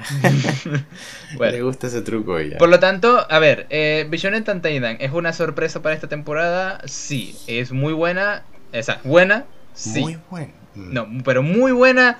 Berrolet. Tengo ¿Cuánto que le darías de 1 a 10? De hasta, ahora, que voy a, yo voy al día del episodio 7-8, si mal lo recuerdo, yo le daría un 8, seguro. Se lleva un 8 es bastante seguro para mí. Huevo, nada, ok, súper alto. Ah, iba a decir que a 86 le daba un bajo 7, entre 6 y 7, un bajo 7. Y a, y a To le daría un 8, por ahí, un bajo 9. Eso es lo que iba a decir. Mm, verga, ah, yo, a To Eternity yo le daría un 9, sinceramente. Ah, no, bueno, cuando yo veo un, cuando yo veo cuando yo veo, dijiste que le daría un 10 o le daría un 9, ¿qué fue lo que dijiste? 9, 9, 9, 9. Ok. Eh, pues sí, pues, por eso dije bajo 9, pues por ahí. O sea, entre 8 y 9 estoy. Pero me incluyo más hacia 8, honestamente. Bueno, eh, entonces, este. Quería tener la idea de qué tan bueno es. Sí, ese sería eso. Y bueno, también voy a. También voy a. Voy a meter simplemente una. Un segundo anime del cual voy a hablar, pero no voy a detenerme aquí más de 4 5 minutos. Este. Para simplemente hablar de y Ijira Naim de Nagatoro-san. O sea, me gusta, quiero hablar de él, simplemente ah. mencionarlo porque me llamó este me llamó muchísimo la atención debido a que es como el anime de, memes. de los memes, por así decirlo. O sea, literalmente es un anime lleno con toda la temática de de esta tipa que le hace bullying a su senpai, entonces, pero al final de detrás de eso está toda una actitud acerca de, de toda una actitud de que ella realmente está enamorada de él. Y el anime, este, el, el, anime se hace bastante bien llevadero. Ah, ojo, cuando superas el hecho de que esta tipa le está haciendo bullying solo porque ella quiere ladillar, ojo, yo no soy una persona que soportaría esta cantidad de, de intentos de ladillarme. O sea, es como, es como Takagi-san pero llevado a otra lo que iba a decir, me parece ese mismo género. Esto se ha vuelto ya certificadamente, oficialmente, en una oficina estampada con un sello y todo. Un género de anime ahora, como la chica que ladilla, porque está Umaru-chan hace tiempo era ese. Recientemente hubo el de la chica que tenía los pechos enormes, Usagi, Usaki-chan, creo. Usaki-chan, Usaki-chan, sí, sí, sí. Usaki-chan ese, estaba Takagi-san antes que ese, está ahora este, Nagatoro-san, y tengo entendido que hay uno, otro más por ahí. Entonces este ya, este ya es oficialmente un género de anime, como la, la, chica que le hace bullying al tipo. Entonces... Que es la, o, que es la, o este que es ladilla en general, digamos, no sé. Ajá. Sí. Eh, a ver, eh, me pareció, me pareció que, me parece que es bastante, bastante light, nice, o sea, como nice, o sea, verlo es como un anime normal, normalito, relajado, un romance bastante, bastante normal, porque de esto sí, se va desarrollando eventualmente los sentimientos de esta gente dándose cuenta de que realmente se gustan, como que, ok, o sea, no, no necesitaban que una serie te lo dijera, pero pero bueno. Y esto ayuda bastante al protagonista porque el protagonista es súper retraído, súper introvertido, súper tal. Y entonces la interactuar con esta persona que es Nagatoro-san eh, le ha ayudado mucho a poder superar bastante, bastantes cosas y darse cuenta de muchos sentimientos, como un proceso de la madurez, un tanto cool. Que ver ese efecto me, a mí me, me atrae un tanto más allá de lo que ocurre en pantalla. Entonces, Nada, me parece que está fine. Le daría este a Nagatoro-san un bajo 7, eh, tirando a 6 más o menos. me parece que está por encima de la media, pero no demasiado. Dale. Este, entonces, pues y bueno, pasa, vamos a hablar antes de yo ir. voy a, o sea, voy a decir que no, no tengo comentarios, pues, no tengo nada que agregar ahí porque no, no, no solo que no lo haya visto, pero, o sea, de verdad que no me interesan este género de series, pues, o sea, lo mencioné antes, pues, todos, todos los que son como este no me llaman la atención, o sea, tú y Roger son bastante fans de, Takagi-san, tengo entendido. Uh, sí, a, Roger y, a mí nos gusta mucho. Exacto, y yo escuché que Takagi-san sí era bueno de fuentes que, digamos, confío, pero aún así nunca me sentaron ganas de sentar a verlo. Ojo, que Takagi-san, por muy bueno que sea Takagi como personaje, más su compañero al que le hace bullying, este. Takagi-san tiene cosas que no me gustan y cosas que no me gustan, pero feas. O sea, feas, feas, feas mm. que no me gusta. Que Takagi-san es un anime que tiene dos facetas. Una faceta en la cual yo le doy 8 de 10 y otra faceta en la cual yo le doy 2 de 10. Este, literal. Sure. Ok. Entonces, bueno. Podcast Takagi-san incoming, no mentira. Este, sí, pues no tengo interés en ese género, entonces por eso no tengo comentarios. Ajá, ¿sí? Antes de yo pasar con mi siguiente peso pesado, eh, vamos a hablar sobre la otra, la segunda mejor sorpresa de esta temporada. El que las dos vimos. Ok. Odd Taxi. Entonces, voy a decir una pequeña anécdota primero, súper rápida. Yo una vez aunque no, no es tan idéntica, voy a admitir. Pero yo una vez me imaginé, como me medio soñé, o sea, no, no que soñé literalmente, pero me, me puse a pensar en como que, ah, si yo escribiera un anime, ¿cuáles serían posibles premisas que fuese a escribir? Y una de ellas literalmente era de un taxista excéntrico que recibe comensales, pues, que lleva a, a gente en su taxi y en la conversación que tienen mientras están manejando en el taxi, digamos que revelan, o sea, hablan de la vida, como un slice of life en el cual esta sirve como una ventana para ver en la vida de, la persona que se monta en el taxi, que el, taxista sirviera como una especie de, terapeuta o una cosa así. Y luego, o tal vez se termine involucrando en su vida. No es exactamente eso, no lo es. Pero quiero decirlo rápido, que yo, yo predije este anime, es lo que quiero decir. este, sí, Odd Taxi, entonces. La premisa es que es un mundo todo antropomórfico, eh, mi tip gente animal, aunque eso la verdad no tiene nada que ver con lo que sí pasa en la serie, no es Beastars, entonces podrías decir que son humanos y ya, y no cambia nada. Y alrededor de este, de Human, que es un, un taxista bastante excéntrico, gruñonit, gruñón, un poquitico estoico, extremadamente directo con todo, es como que cero sutileza, como que te dirá que lo que estás diciendo, que lo que estás haciendo es inútil y por qué coño estás haciendo eso. Y tú bastante, bastante cool. Si no está de acuerdo contigo, realmente te lo va a decir y te va a lanzar todo el sin decir nada, no, sin, sin pelos en la lengua, pues. Sin pelos en la lengua, bastante cool. Y yo pensaba originalmente que esto iba a ser como ese slice of life eh, que, era, que iba a ser como esa serie que yo, que yo me imaginé, soñé en mi mente, que una vez tal vez escribiría. Porque precisamente el episodio 1 viene y pareciera que esa es la dirección en la que va, porque es... Ese fue un clip, de hecho, que fue un poquito viral en el Twitter de Crunchyroll incluso. La conversación que él tiene con este man acerca de irse viral en las redes sociales. Ah, precisamente, hablando de... O sea, que esa conversación es la que te deja a ti como que, ok, esta serie oh, ok, el escritor de esta serie es un crack, como que, vamos a ver es lo que o sea, esta conversación que tiene con este man, el taxista, como que, ¿qué estás haciendo tú allá? Que estás solamente jugando ahí con tu teléfono y vainas, como que estoy intentando volverme viral en las redes sociales, como que, ¿por qué? Como que, bueno, pues porque tu, tu valía se mide en cuántos likes y vainas que tiene, entonces se pone a hacer sátira de cosas aquí del mundo real, de la cultura, ahorita mismo.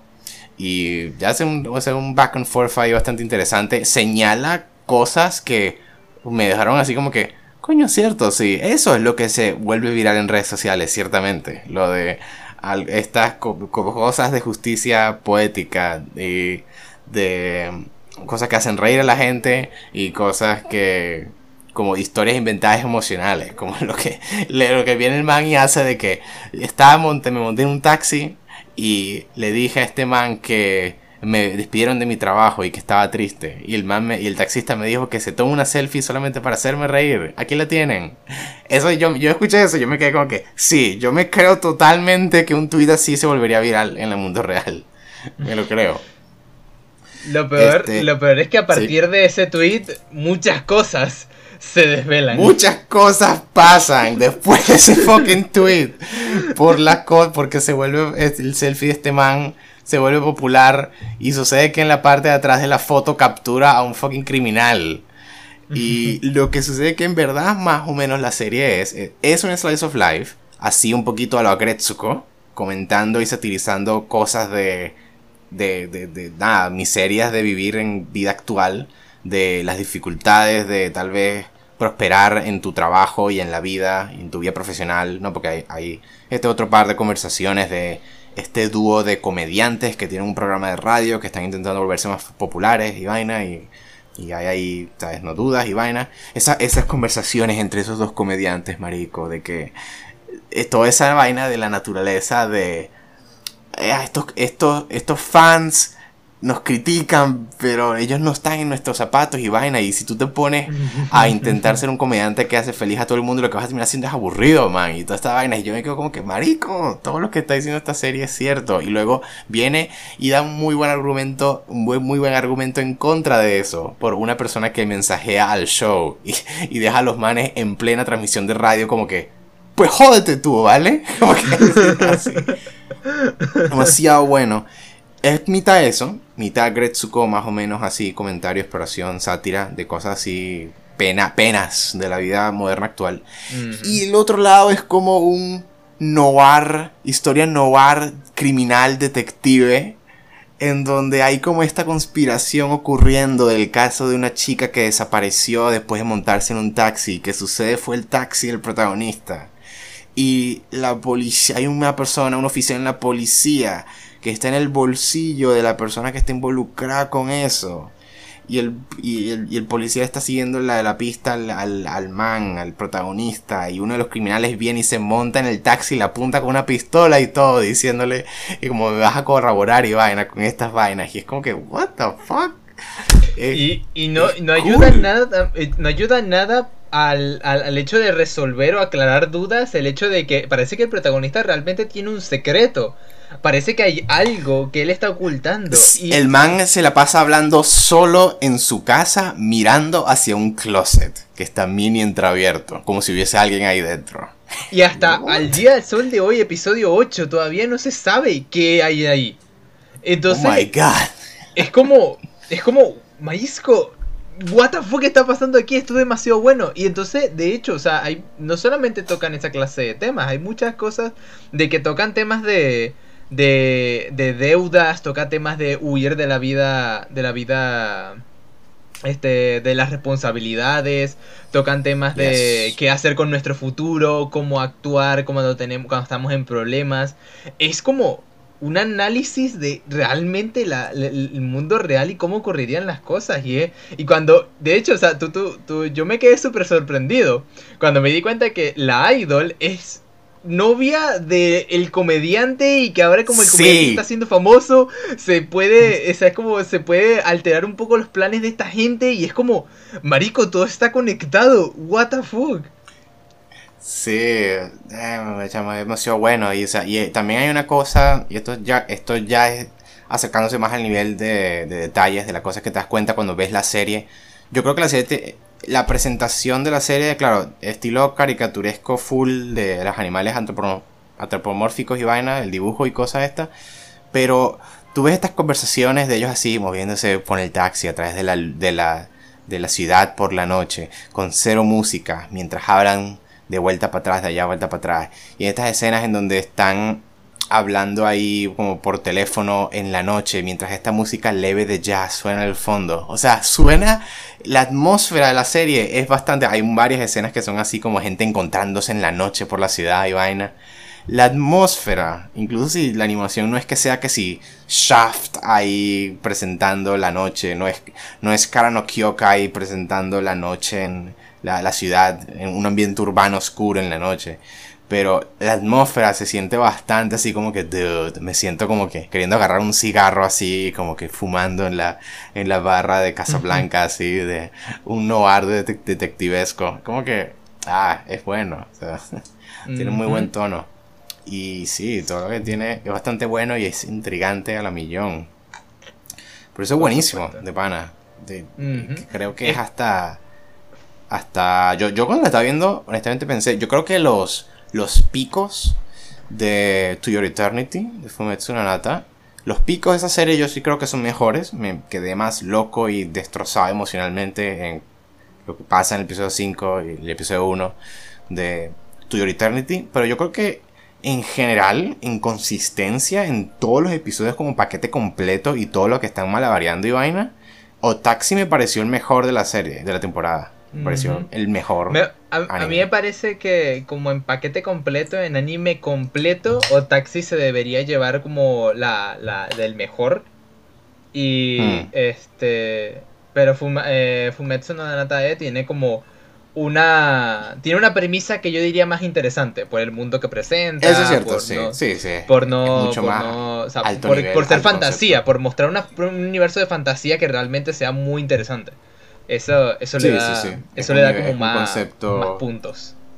Sí, es un concepto de fantasía mucho más, más high level, mucho más de alto concepto. Eh, Pero para un anime que la gente puede disfrutar como por, por, por, por, todo lo que engloba, por todo lo que tiene, por cada elemento que, él que ese anime posee, no baja de nivel casi en ningún momento. O sea, todos los, todos los puntos que yo veo son bastante high level este, o Taxi tiene, tiene eso, completamente. Yep.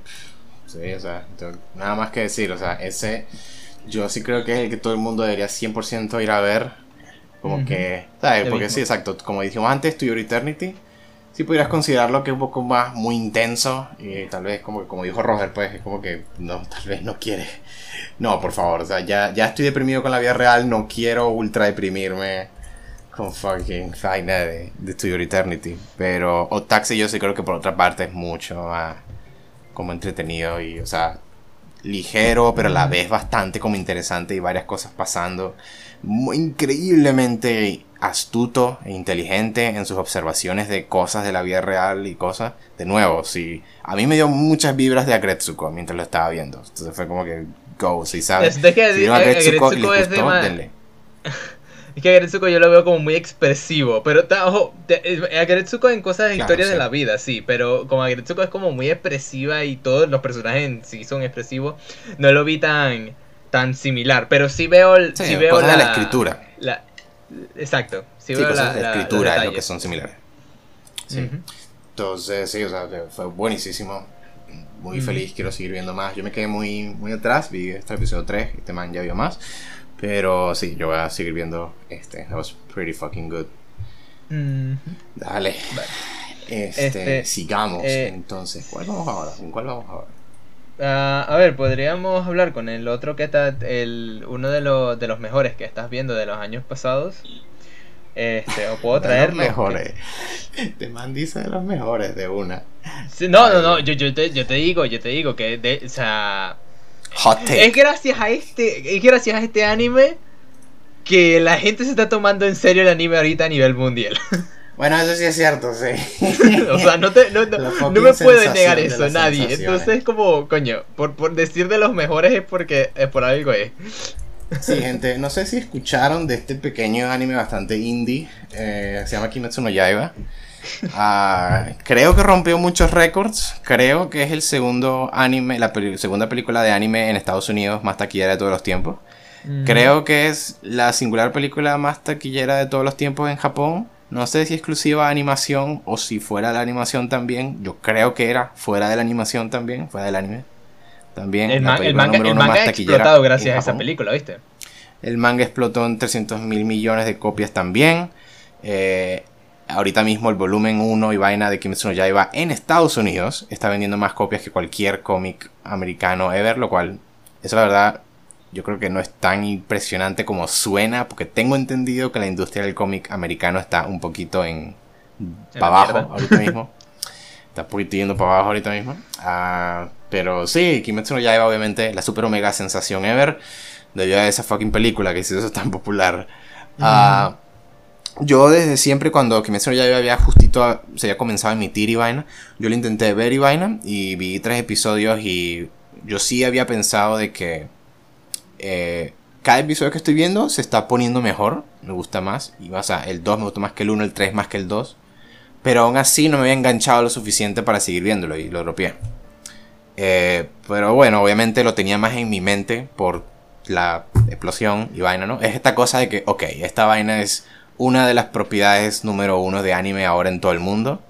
Eh, creo que Shingeki no Kyojin seguirá siendo la número uno ever, pero creo que ahora la segunda va, es esta. Hablando hablando liter- ligera, ligera, ligeramente de Shingeki no Kyojin, ¿te enteraste de lo que pasó con el manga de Shinkaki? Pregunto. Es algo de que. O sea, que tiene que ver con el final. O sea, terminó Sí. primero. Sé que terminó.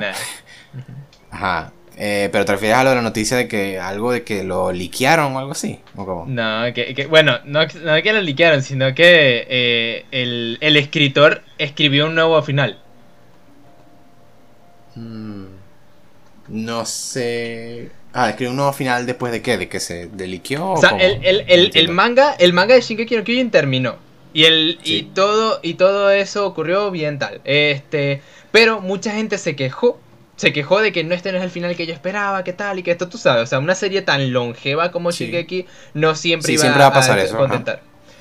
Entonces, el escritor, el autor de Shingeki no Kyojin quedó tan afectado por estas críticas que decidió reescribir un final, otro final diferente. Mm, I don't know about that, Chief. A, mí- a menos que él. A menos Ya, que ya, lo- ya se liqueó, ya, ya está, ya está subido a internet. Sí, pero. Mm, no sé, Miyagi. Le diría al, al artista que. Si lo escribiste fue por algo, pues ten, ten propiedad sobre lo que, de lo que escribiste y. y, o, sea, o sea, a menos que decir una cosa de que tal vez él mismo quedó insatisfecho con su propio final, pero. No sé. Ah, según, según, eso, se- según no sé. justifica, según justifica que la productora le hizo escribir cierta, le hizo ocultar o cambiar ciertas cosas que él quería poner y que este es el verdadero final que él realmente quería, que tal y que esto. Y bueno, Ah, no sé, bueno, cosas sospechosas, verdad de la falsa, esta persona dice esto, esta otra persona dice esto, otro... No sé, pues. ah, dale, Bueno. ok, sí, es, eso siempre vale Vale, la pena mencionar. entonces, Entonces, claro. volviendo a Kimetsu no Yaiba has volvido. Has, has- has- has regresado como, como un perro arrepentido entre, con la cola entre las patas. Este, Carajo. Este, como oferta popular, sí, pues entonces decidí simplemente como que, bueno, vamos a, vamos a darle otro intento. Pues quisiera, esta verga es la más popular ever, quisiera tener una opinión formada de esto. Eh, uno de mis amigos lo vio, uno de mis amigos de la universidad se lo vio de, pris- de uno a principio a fin. Él no es tan fan de anime y se lo vio y le ultra encantó. Eso no, no- no afectó comparto, nada. Comparto, comparto anécdotas parecidas a eso. Pues, Gente que no veía casi nada de anime o nada de anime, eh, vio Kimetsu no Yaiba y le encantó. Ok, este, eso, la de mi amigo, eso no importa nada porque se mantiene opiniones muy distintas a mí, entonces, nada, eso no afectó nada mucho. Pero lo tenía en Netflix y era fácil de verlo porque está en Netflix y vaina, entonces sí, pum, me senté a verlo y vaina. Y también, en un futuro, en D&D yo voy a jugar en una región de mi mundo, de mi setting, que es como Japón.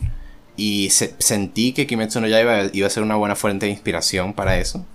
Ah, Entonces, nada, I'm not so sure. Bueno, si, si quieres meter, si quieres meter samuráis, entonces sí. Pero si no, no. pues, pues, o sea, de lo que ya vi de Kimetsu no Yaiba, pues sí tiene varios de los elementos de, de cultura tradicional japonesa, pues, entonces creo que sí tiene bastante. Anyway, me senté a verlo y vi hasta el episodio, ¿cuántos vi en los que me senté a ver? ¿Siete o seis, creo, algo así? Y me ha estado gustando, sigue un proceso, sí, me está gustando, me gustó, me gustó lo que vi, vi hasta eh, el, el, el episodio después de que este man cumple la prueba para volverse un Demon Slayer. O sea, Ajá, el, sí, el- sí. el episodio después de la Final Selection, la selección final, esa cosa. Sí, entiendo. Ah, está este, sí, me ha estado, me ha estado gustando. Me gusta, sí. Al, verlo, me doy cuenta de que yo soy, yo soy ciertamente muy, muy fan de esa estética. De esa estética de como Japón tradicional, periodo Edo. Así, creo que no es periodo Edo exactamente, pero X, ¿me entienden? Eh, Japón en época a lo medieval, pues, es entonces. Básicamente. Todos los, gente con los yucatas, las, las los colores y ese, esa paleta de colores bastante típicamente asociada a eso. Teniendo en, eh, cuenta, teniendo en cuenta que, que, la película transcurre en un tren y que todos los que están en el tren casi que van, bueno, no todos, muchos que van en tren van en traje. Exacto, sí, por eso, por eso fue que no, no, no dije. Es, por eso que dije que Edo no es exactamente correcto, pero algo así a los japoneses entonces. Uh, así como la época de Rurouni Kenshin también más o menos. Pueblos japoneses así bastante tradicionales con nieve cayendo en medio de la noche y viento pegando y máscaras de, de, zorros y tengu masks y protecciones contra yokais y onis y cosas así. Eh, al estar viendo la serie me di cuenta de que sí, esa cosa me gusta mucho todo eso. Es, es my shit, es mi droga. Todo eso. Me gustan las katanas mucho. es mi droga. Este. Entonces, eso, me, eso fue tal vez lo número uno que más me gustó. Eh, la animación me encanta. Como, ya, eso está, ya se ha dicho tantas veces, por supuesto. UFO, UFO Table. Gracias por hacer algo que no fuese solamente Fate y ya. Date cuenta que puedes hacer plata con muchas otras cosas. Este. Sigue trabajando en otros animes, please me gusta mucho bastante eso. no, tengo tantos comentarios de, qué decir de él. O sea, sí me gustó. Lo estoy disfrutando, es una buena watch. O sea, no me detuvo tanto como Taxi, por ejemplo. O Taxi me pareció más mejor. Tenía mucho más como intrigado y todo divertido. Y vaina. Eh, creo que el problema número uno tal vez es que Tanjiro me agrada. Porque yo soy muy fan Mientras más en nuestro mundo real, Miguel, se va más y más a la mierda. Aprecio mucho, mucho más protagonistas como Tanjiro, que son simplemente como, soy una buena persona, dude. o sea, el ser una buena persona es importante y vale la pena vivir una vida bien vivida y ser honorable y ser una persona de bien. Eso, hoy día más y más eso me, me pega más y me gusta más. Entonces, Tanjiro es bastante así. Y eso es bueno. Estoy hablando del prota de Kimetsu no Yaiba para cualquiera que esté escuchando. Pero de resto, pues el man tiene una personalidad bastante estándar y, ¿sabes? No, no interesante tanto, ¿no? Bastante default, podría decirse. Exacto, eso sería eso sería la cosa, que el tipo es bastante default. O sea, yo, eso sí, ves, ves que es la, hasta ahora creo que podrías entender de que ese anime hasta ahora ha parecido como lo que yo siempre dije, como ah, entre los shonens, por calidad de shonens, por las cosas que tiene de shonen, Kimetsu es muy básico en todo lo que yes. Diría que sí, exacto, sí. Y eso yo lo he escuchado mil veces, entonces, en, la, en el lead para yo sentarme a ver aquí Kimetsu en Netflix, por simple coincidencia o algo así, me he topado con varias opiniones de Kimetsu no Yaiba en podcasts y, twitters y cosas así. Y todo el mundo dice eso, de que no, Kimetsu Yaiba es bastante normal, la verdad, bastante, es bastante mid. Eh, y eso a mí me, era parte también de lo que me intrigaba, porque era algo así como que, entonces, ¿por qué es tan popular? Era, Por un una respuesta que quería. Por un fotable. Este, bueno, eso sí es parte de la razón, pues todavía me recuerdo que una gran parte de su éxito fue el episodio ese que fue viral por la, por la secuencia de la animación súper increíble ese. episodio 19. Episodio 19. muchos dicen que es el mejor episodio 19 de, toda la, de todo ese año. Creo que fue 2018, 19, no me acuerdo. Sure, pero eso sería una competencia rara de cuáles otros animes también corrieron por 24, 23 episodios. Anyway, este. Sí, me parecía bastante raro eso, que todo el mundo le parecía bastante mit y vaina, pero al mismo tiempo es tan popular y cosa, entonces quería más o menos buscar mis propias respuestas a eso. Ah, una cosa que sí noté, creo que es la observación más interesante que tengo, pues la premisa, gente, es pues mundo de demonios que comen humanos y van haciendo más fuertes. a ver, cualquiera, cualquiera que se ponga a escuchar uno de nuestros podcasts, dudo mucho que no sepa cuál es la premisa de Kimetsu no Yaiba. Mi hermano no sabía. Aunque, eh, Nicolito, tienes Tienes razón igual, Miguel, sure, pero déjame por tradición simplemente decirlo. Imagínense la premisa de cualquier otro anime y reemplacen ciertas palabras y sí probablemente es la premisa de, Kimetsu no Yaiba. Tú puedes cambiar un par de palabras de la premisa de Jujutsu Kaisen y vas a tener la premisa de, de, Demon Slayer. O sea, el demonio no es la hermana, pero en Jujutsu Kaisen está dentro del prota. Cambia unas palabras ahí y tendrías la misma premisa. mundo de Japón así, a lo pues, clásico tradicional japonés, con onis, demonios que comen humanos y vaina. El prota, su hermana, por razones que yo desconozco aún, eh, tiene, se convirtió en un demonio, creo, o algo así, o tiene un demonio dentro, o algo así. Y está buscando cómo arreglar eso, y debido a eso, el mismo man también se dispone a volverse en un Demon Slayer, el mismo, y vaina, etcétera, etcétera. lo que sí, ajá, entonces lo que iba a decir, lo que más interesante tengo que decir de la serie, que yo creo es un paso hacia la respuesta de por qué es tan popular, más allá de sí, UFO Table y ya, es que... Algo que me estaba pensando, por cierto, Miguel, que, o sea, este es un momento raro para traerlo así como pum de la nada, pero una de las peores y más importantes noticias ocurrió entre la, en la semana pasada, que fue que falleció el autor de Berserk. Correcto. Y debimos haber empezado el podcast con eso, honestamente, porque eso, eso, sí es lo más importante. Sí, sí, la verdad. y en el proceso de eso yo obviamente estaba repasando varias cosas de entre un par de capítulos, de entre un par de entrevistas y cosas así de Kentaro Miura, pues, en paz descanse el autor de Berserk. Y una de las cosas señaladas es que el man es un gran, gran, gran, era un gran, gran fan de shoyo, de mangas shoyo.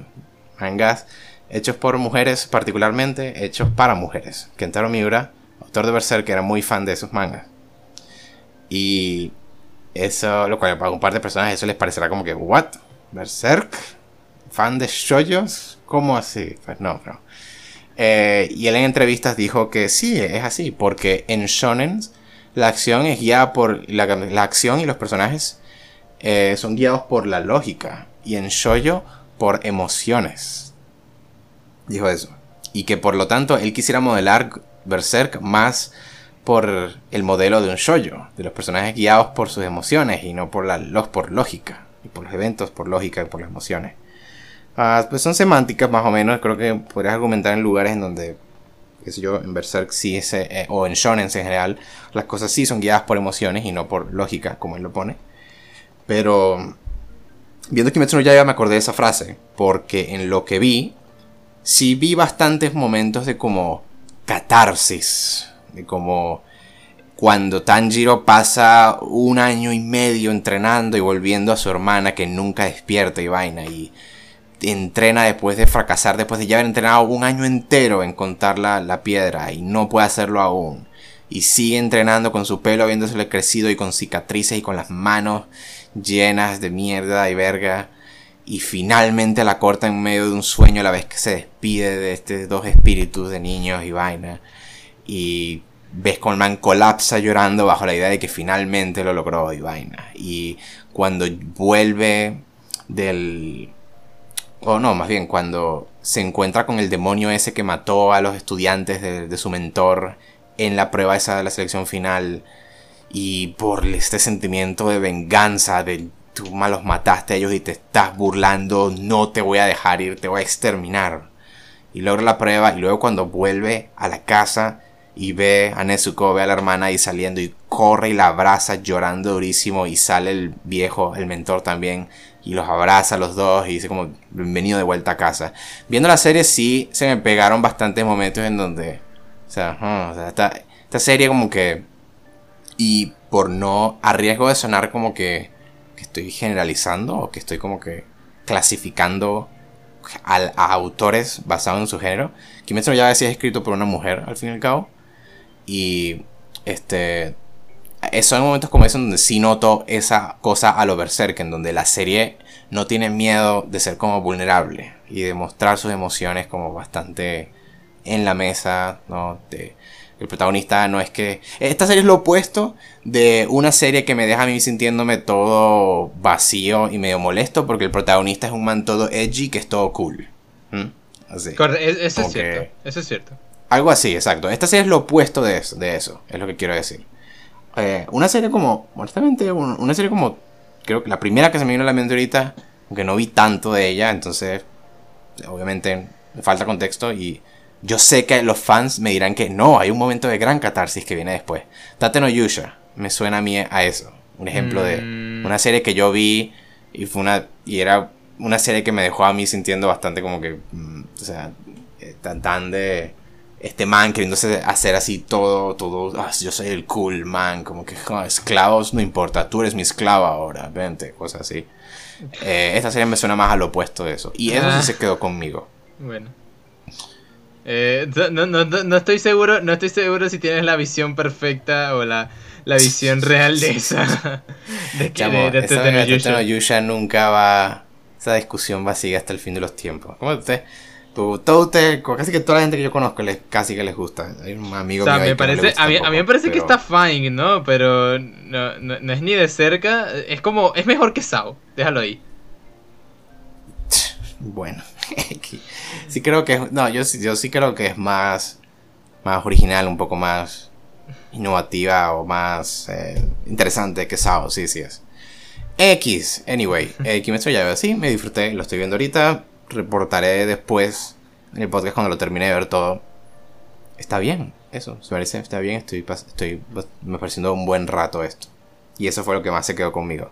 De mm. resto, pues sí, es curiosamente simplona en ese sentido. Estoy buscando el momento de ya poder conocer a todo el elenco de ese personajes que, del cual veo fan art a cada rato. Rengoku nada más. Eso, exacto, X, no sé quién es ni siquiera. Listo, eso fue Kimetsu Yaiba. Vale, vale. Ok. Señorito Miguel. Bien, los animes que he visto hasta ahora, que pues, en este caso París no tal. Voy a hablar de tres. Dos voy a ser muy rápido y este voy a ser muy rápido en hablar con ellos. Uno es muy básico de eh, Boku no Hero Academia Season 5. Voy a decir, esta, este arco, mucha gente lo está criticando por ser... Mucha gente. He visto que gente lo critica porque es como uno muy de relleno. Es simplemente una batalla entre clase A clase B. Unas diferentes, diferentes combates de 4 vs 4. Eh, con un añadido ahí que bueno, o sea, es Shinzo de, el Controlamentes que salió en el torneo de tal en, los combates individuales de, la, del evento, de un evento deportivo que hubo en la Season 2. Pero ¿qué pasa? ¿Qué pasa? Que este digo yo que esto es uno de los muy buenos. Este es un arco muy cool para los que les gustan mucho las batallas. A mí me gusta mucho porque es como todos son combates. Literalmente todos son combates y presentación de personajes. A ver, o sea, no digo yo que sea el mejor. No digo yo que este sea, sea el más interesante, pero digo que es el que tiene más, uno de los que tiene más fanservice y está bastante bien, que de paso, el episodio, déjame ver, o sea, rápidamente para checarlo, el episodio 10, el episodio 10, este, el episodio 8, tuvo tanta animación como la tuvo la película, la segunda película de de Boku no Hero. O sea, se están intentando apelar a, esa, a ese intento de tal. E incluso están haciendo, digo yo, haciendo pruebas de animación. En donde también en el episodio 2, 3 creo, eh, hubo un momento de una animación extraordinariamente buena. Que me gustó muy bien de combate, de batalla. Que se vio súper fluido, súper, este, súper enfocado y me encantó, o sea, está extraordinariamente bien, o sea, la animación de esta de esta de lo que está ocurriendo últimamente me está gustando mucho. Y este, a ver, en historia es lo menos interesante posible. De hecho, de hecho, interesante posible. de oh hecho, este el último el último capítulo 10, el capítulo 10 que no sé cuántos episodios tiene va a tener esta temporada. Este, no sé si por aquí lo, lo puedo llegar a tener. Este el último episodio 10 fue el primero que está presentando. Mira, va a tener 25. No, archísimo entonces. 25 eh, episodios. Eh, el episodio 10 está empezando, empezando a presentar lo que se va a venir de buena en esta season. O sea, digo, si me, si me preguntan a mí, eh, Miguel, ¿desde qué punto, a qué punto veo puedo ver Boku no Hero Academia Season 5. Literalmente yo podría decirte fácilmente, eh, ¿te interesa ver peleas? No, no me interesa ver peleas.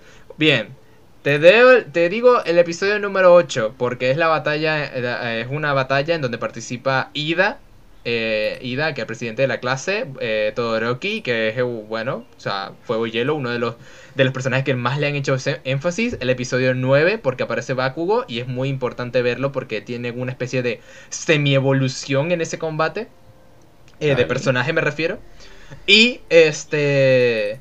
Este. Y el episodio 10, que se viene eh, cosas con el, el Kosei, el Quirk de Midoriya, que es el One for All. Y se, ya se empieza a ver un poco. Se va a empezar a desarrollar un poco más, más esto. Este, yo digo que a partir de conclusión, yo no sé qué tan saludable es el hecho de que tú puedes decirle, ah, no, te puedes saltar toda una parte, toda una arca de la serie. o sea, es que literalmente. podrías decir eso con que si Shingeki no Kyojin o algo así, como que. No, o sea, literalmente, literalmente no vas a perderte de nada. Más bien que unos perdieron, otros ganaron y ya. No, no, no hay más, nada más interesante que eso. O sea, mm. podría, hay, hay pinceladas de, de alguna que otra de alguna que otra me parece que no es que ni siquiera eso no no olvidaron no hay nada no hay nada que sea interesante fuertemente interesante o sea podrías pensar que, que, hay algunas escenas partidas de qué viví yo o sea qué vivieron estos personajes en las prácticas profesionales eh, creo que hay algunas escenas con, con, con Hawks, por ejemplo, que es uno que tiene. No sé si lo conozcas, Hawks, ¿te suena? Eh, no, no me suena. Bueno, es alguien, es un, héroe que tiene como un quirk de águila, que le, que le da alas de águila y él le permite controlar a voluntad cada una de las plumas. Entonces, este, hay algunas cosas que ahí. Es un super detective, básicamente. Entonces hay algunas escenas con él que está fine, pero, o sea, el fuerte, el peso fuerte de esta temporada, de esta, de estas arco, son las batallas. Y sinceramente no ocurre nada más allá de que si no te gusta el fanservice como a mí, no, no, no vale la pena. Fanservice. Pero, o sea, una, y una, la pregunta básica primero, aunque hay algo bastante importante que yo quiero preguntarte después, eh, de Hero Academia. Este, a las peleas dirás que te parecieron buenas. Buenas peleas shonen. La, a partir del episodio 7. Todas las demás son como... Eh, el episodio, digo, la el primer combate estuvo bien. El tercer... El y a partir de ahí, el episodio 7, que empieza el combate de Ida versus. O sea, el, equipo de Ida y Todoroki versus. Este, versus el equipo que le toque contra la clase B. Este. Pero. Pero a partir de ahí. Anteriormente, las demás batallas no tienen. Nada más allá de interesante o de, de buena animación o de. Todo se ve muy basiquito. Muy básico normal. Entonces, este, es a partir del episodio 7 que se empiezan a poner duras las cosas. Duras bien, bien, bien fuertes. Ya, porque o sea, no sé si... En mi parecer, pues ahí las palabras, las batallas de Shonen muy interesantes, increíbles y great. Y pues están las que son mucho más como que esto es lo básico. Básica pelea Shonen. Sí, sí yo, yo, diría que las anteriores al episodio 7 y después del primer combate, o sea, son 5 combates, ¿no? Entonces pasó el primero, que yo digo que es bastante cool. Me gustó mucho cómo, cómo lo manejaron. Este, el segundo combate está fine, normalucho. Tercer combate, fine, normalucho. Cuarto combate, excelente. Excelente animación, excelente este, resoluciones de personaje, evoluciones y tal. Eh, porque fue el combate de, de, de Bakugo. Y este quinto combate. Eh, quinto combate es Midorilla y cosas con el One for All, que apenas en el episodio 10 está, empezó este combate, todavía no ha terminado. Por lo tanto, ya, ya, y ya empezaron cosas chulas, ya empezaron cosas bastante, bastante fuertes. Ok, voy a entonces hacerte la, la, gran pregunta. Primero, transparencia, gente. Miguel se está leyendo el manga de Hero Academia. Creo que estás al día, ¿no? Sí, sí, sí, yo estoy al día, yo estoy al día. Transparencia con eso. Entonces, Miguel, con todo ese contexto y con el contexto también de dime si es verdad o no, ¿te has visto todo de la adaptación de anime hasta ahora. Sí, todo. O sea, seasons pasada también me refiero. Sí, sí, todo, todo. Lo he visto Ok. Una de las historias ahorita es que Hero Academia perdió la popularidad bastante. ahorita. O sea, porque la Season 5 se emitió y es como que, ok, nadie está hablando de ella. Como que comparar, al, comparar la popularidad que tenía cuando Season 2 se estaba emitiendo, el torneo deportivo, todo el fucking mundo estaba hablando de esa vaina. Con el episodio Season 3 también, todo el mundo estaba hablando de esa vaina. o sea, ¿qué, tú, ¿Qué tú crees que está pasando? O sea, ¿qué, cuál es tu, tu, opinión de eso? O sea, eh, ¿Crees que algo en Season 4 era malo? ¿Te pareció malo? ¿O te parece que es bueno y es algo otra cosa mala? Me parece, ¿Qué, crees? Me parece, me parece que Boku no Hero eh, hubo un punto, incluso yo lo hablé bastante con Leopoldo en un momento, que el manga se estanca mucho, las historias no son interesantes. De hecho, eh, llega un punto en donde Leopoldo estaba leyendo, creo que era, no sé si leyó Black Clover, pero él me comentó que la historia de Black Clover es hasta mucho más interesante que la de Boku no Hero Academia actualmente, porque en el, en el manga estaban justamente en este mismo arco. Este. Es como mm. que Boku no Hero se puso muy aburrido. Es algo tan interesante, perdón, perdón por interrumpirte, pero yo también he escuchado de otro lado que una eh, la frase, una de las grandes, como una, un excelente, no, esta cosa no ha alcanzado el nivel de un excelente shonen como Black Clover, como, y en ese momento digo que como que Ah, okay. Y eso lo he escuchado en varios lugares también, por cierto. O sea, eh, supuestamente Black Clover ahorita en manga es como que muy, muy bueno. Y yo todavía estoy como que, wow, o sea, ¿cómo, cómo llegamos hasta ese punto? o sea, me, intriga bastante. Yo estoy, pensando, yo estoy pensando en leérmelo, solo que no sé si estoy esperando a que termine, porque eh, ah, según que está en el arco final de, del manga, pero... Mm.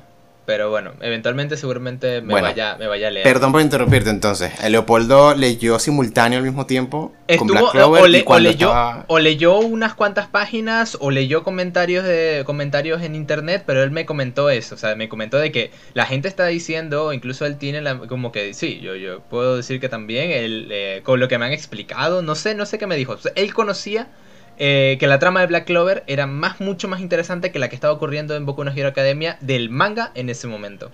Entonces estábamos hablando ambos dos del manga, eh, ambos nosotros estamos hablando del manga, y entonces, bueno, salió eso a relucir.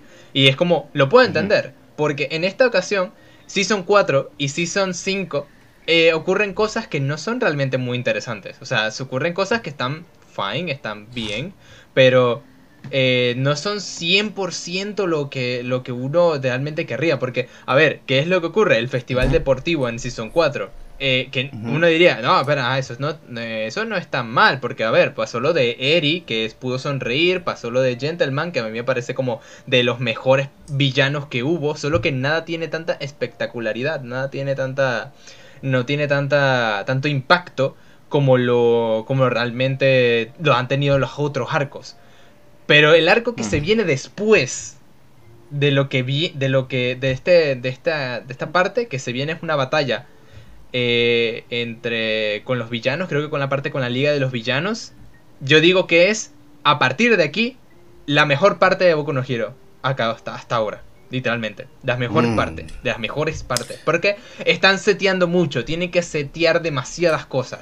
Los cambios de poderes, el entrenamiento, la, muchos episodios que no son relleno, pero son como para hacer que toda la clase evolucione. Porque Boku no Hero empezó presentándonos a toda la clase y toda la clase tiene que avanzar, digamos, hasta cierto punto en conjunto.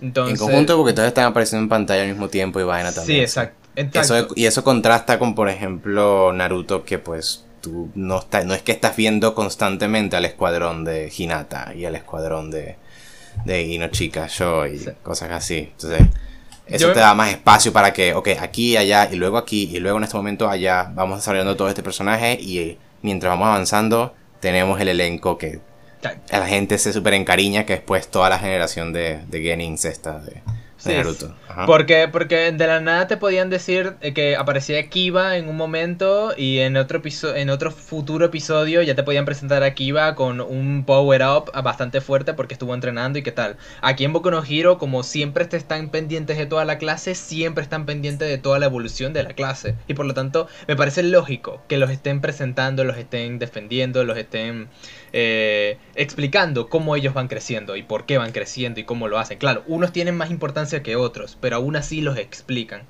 Entonces, eh, mm. eso es lo que yo creo del por qué Boku no Hero ha perdido mucha, mucha popularidad. Lo que yo opino, por lo menos. Ojo, que, yo, que yo ah, creo, yo creo que sinceramente, sinceramente, el arco que se viene, que no hace falta ni siquiera verse la primera mitad. O sea, esta parte de, de las batallas y todo eso, para ver el siguiente arco, el siguiente arco, que espero que sea ese, porque a menos de que se me esté pasando algo, este va a ser excelentísimo. Que es algo con la Liga de los Villanos. Cuando empiece eso, Boku no Hero va a ser extraordinariamente bueno. O sea, por todo lo que va a ocurrir ahí. Mm, pues sí, o sea, lo que tú y yo, o lo que tú me dijiste, o lo que sea, la otra vez de ese spoiler de lo que pasa en un momento, el que, el que tú y hablamos aquella vez. No. Eh, antes, antes, lo que estoy diciendo ocurre antes. No, no, no, yo sé, yo sé, no. Eh, pero hablando de lo que hablamos en aquel entonces, o sea, ¿te acuerdas? No. What? o sea, uh, hace un tiempo yo te escribí de algo que como recién había pasado en el ah ya ya ya, ya ya ya ya te ya te ya sé de qué estás hablando ya sé sí, sí, sí. ah yo sí sé que eso ocurre después yo sé que eso no es lo que viene ahorita mismo. Pero lo que estoy diciendo es que por mi predicción y basado en el tono yo sí creo que cuando es adaptan eso allá lo adaptan y eso ocurra yo creo que eso va a retumbar bastante o sea la noticia se va a esparcer y va a recobrar su popularidad en ese momento.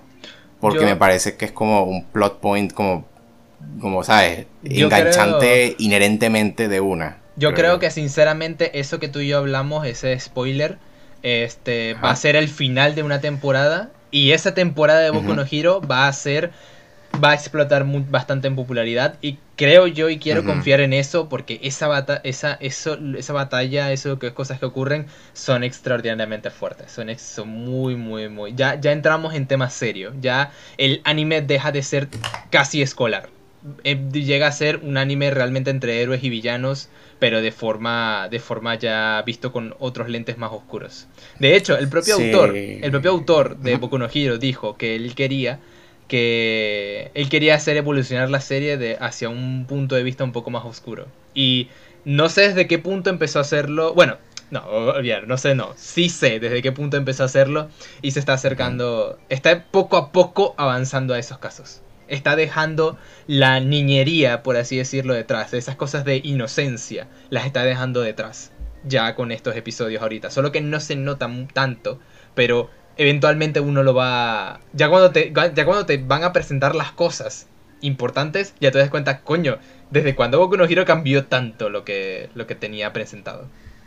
Sí, bueno, en ese de aquel entonces sí es lo que yo creo, pues y tú también, entonces eh, tu predicción es también similar a la mía. La pregunta es entonces si, aparte de eso, lo que dijiste que está por empezar ahorita, la pregunta es, o sea, si tú ciertamente tú crees que no, hay una diferencia astronómica. Lo que se viene ahorita resuelve los problemas que la gente ha estado teniendo ahorita con lo que pasó en Season 4 y lo que lleva hasta ahorita Season 5. Si tú dices eso, la pregunta es que, pues ojalá, si es así de mejor lo que se viene ahorita, pues ojalá pues la gente se entere, digámoslo, de que llegó eso. Sí, pues yo, yo aspiro que cuando empiece el tema con la Liga de los Villanos, cuando empiecen a tocarlo, eh, la gente debería enterarse y es astronómicamente superior a todo lo que está. Porque se empieza a avanzar, empiezan a ocurrir cosas que realmente importan. Eh, no hay, hay, unas cositas ahí que a mí me interesarían de preguntar de follow-up, por así decirlo, como que cuando hablaste de lo de aquel villano gentleman y que si supuestamente es tan bueno, me gustaría preguntar entonces, ay, ¿cómo es que es bueno, pero al mismo tiempo entonces la gente no estuvo feliz con eso? Pero mm. me imagino que eso sería un nivel de detalles que pues bueno, podemos dejar para otra ocasión tal vez. Sí, sí, sí. Entonces bueno, ese fue Boku no Hero Academia Season 5, lo que yo he estado viendo hasta ahora y mi opinión al respecto. Paso a hablar del otro anime, eh, bueno, otro anime. Un anime que vi hace ya mucho tiempo. Bueno, vi hace mucho tiempo, vi, vi hace como tres meses. El anime salió mucho antes. O sea, salió hace ya bastante tiempo, el año pasado, me, atrevo a decir. Y este. Eh, no es un anime per se, porque no viene de Japón, viene de China. Este. Es lo que se ha considerado un donghua, creo que si no mal me equivoco. Eh, es Fog, eh, Fog Hill of Five Elements. Es un anime que. Bueno, no anime, sigo llamando anime, pero bueno. Este es un anime que trata acerca. que es simplemente tres episodios. Literalmente solo son tres episodios. ¿Por qué? Porque es un anime precuela a un próximo anime que, anime que van a sacar. Y este... ¿Por qué? Me imagino que simplemente sacaron eso para presentar uno, para que la animación china se presente un tanto como nosotros también estamos aquí, que pues nosotros también podemos hacer animación archísima como lo hace Japón y cosas así. Me imagino que puede ser algo así para atraer miradas, atraer miradas hacia el del público hacia esta clase de artes y, y a levantar expectativas. Pues me imagino que sería es por esa razón que lanzaron este Fog Hill, Fog Hill of Five Elements. Eh, me parece que está bien. ¿Y por qué lo traigo? ¿Por qué lo quiero mencionar, París? Porque te digo yo, te digo yo, que quitando Ufotable, con sus animaciones archísimas de muchas partículas en el aire. ¿Tú recuerdas, París? Este, que, ¿qué fue, ¿cuáles fueron mis comentarios acerca de la batalla de Naruto vs. Pain, verdad? Yes. Horrible animación rápida que se entiende de que todos los trazos, todos los dibujos se distorsionan hasta el coño porque quieren acelerar todo el ritmo. Que eso está bien. Pero, pero, ¿qué pasa? ¿Qué pasa cuando hay algo que ocurre tan rápido, tan errático, que y la gente lo hace bien? Eso, eso es Fog Hill of Five Elements. Fog Hill of Five Elements tiene de las mejores animaciones de pelea que he visto en los últimos años. Pero no es ah, por espectacularidad y efectos de sonido como lo tiene Ufotable, porque este porque Ufotable tiene una calidad de una calidad de este de, de, de, dibujo, una calidad de dibujo bastante top, bastante top, altas resoluciones. Foghill a diferencia no la tiene. Tiene trazos que parecieran ser tinta, este tinta un poco dibujada con pincel, trazos gruesos y este me parece que es como un estilo muy marcado. No pareciera hasta cierto punto anime, literalmente. Pero. Me lo imagino, sí. Este. Pero sinceramente la animación es muy, muy alto nivel. las batallas, el episodio 2 de los tres, el episodio 2 es el que tiene la mejor batalla que he visto en mucho tiempo. Y me la he visto muchas veces que lo descargué. Joder, lo buena que es. Es porque la animación es rápida, pero la animación además de que es rápida, tan tan rápida, que se entiende todo lo que está pasando. No tiene que distorsionarse feo como lo tuvo que hacer la animación de, de Naruto vs. Pain. Para expresar la potencia y, lo, y la velocidad del combate. No, Fog Hill lo hace bien. No pierde resolución en ningún momento, no pierde nada quizás un poco en la calidad del trazo, pero no se distorsiona en figuras de que la cara se vuelve eh, una especie de, de, de, como un filtro ahí todo horrible para alargar la cara, para, volverlo feo, se, vuelve, se vuelve, caricatura. no, no, no, nada de eso. Esto mantiene totalmente el nivel de la seriedad a una alta, alta calidad. Y eso es algo que le voy a dar a Fog Hill demasiado el mérito por haberlo logrado. mientras estás hablando, estoy viendo un AMV de, Fire Elements, claro, con la música quitada para escucharte y te estoy prestando atención, pero estoy viendo un AMV, que es como entonces pues una compilación de, de la animación pues de acción. Y damn, es de puta madre. es que es demasiado bueno. Es que es demasiado genial, París. Es muy bueno. La historia en sí son tres episodios y es precuela. Obviamente no va a ser. No va a ser oh, excelentísimo. Pero tiene sus momentos y eh, presenta un universo interesante. Eh, ¿Te parece típica trama de aventura a lo Avatar? Literalmente me sentí que cuando la estaba viendo estaba viendo algo parecido a Avatar. Pero, ojo, no toca los temas iguales, pero toca. Pero toca algo que me, me lo hizo recordar. Entonces, este, yo diría que es algo bastante que hay que tener en cuenta para futuras, para futuros tiempos cuando llegue y lo saquen completo.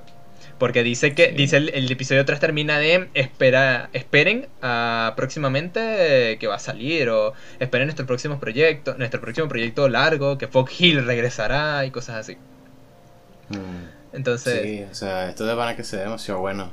Sí. Esperaría que que ojalá no haya un problema en donde al intentar hacer una serie completa entonces no vayan a poder tener este nivel de animación y bueno. Correcto, eso a mí me preocupó, eso a mí me preocupa bastante de que estos tres episodios imagino, imagino que fue mucha gente trabajando en todos los trazos de cada una de las páginas, de cada uno de los recuadros de este combate y eh, me parece que, que el trabajo bastante fuerte que se les viene es adaptar, hacer esto mismo, pero para 12 episodios, 24 episodios si quieren hacerlo un anime más o menos largo. Eh, entonces me parece que se, se, viene muy muy fuerte. Y, y si lo logran hacer, si, si, lo logran, tienen todo mi amor a, a, un, a, a, a, este, a este precioso animación. Sí, o sea, es demasiado bien. Mm. Y no sé, algo que también te hace sentir un poco como como cuando eras un niño, qué sé yo.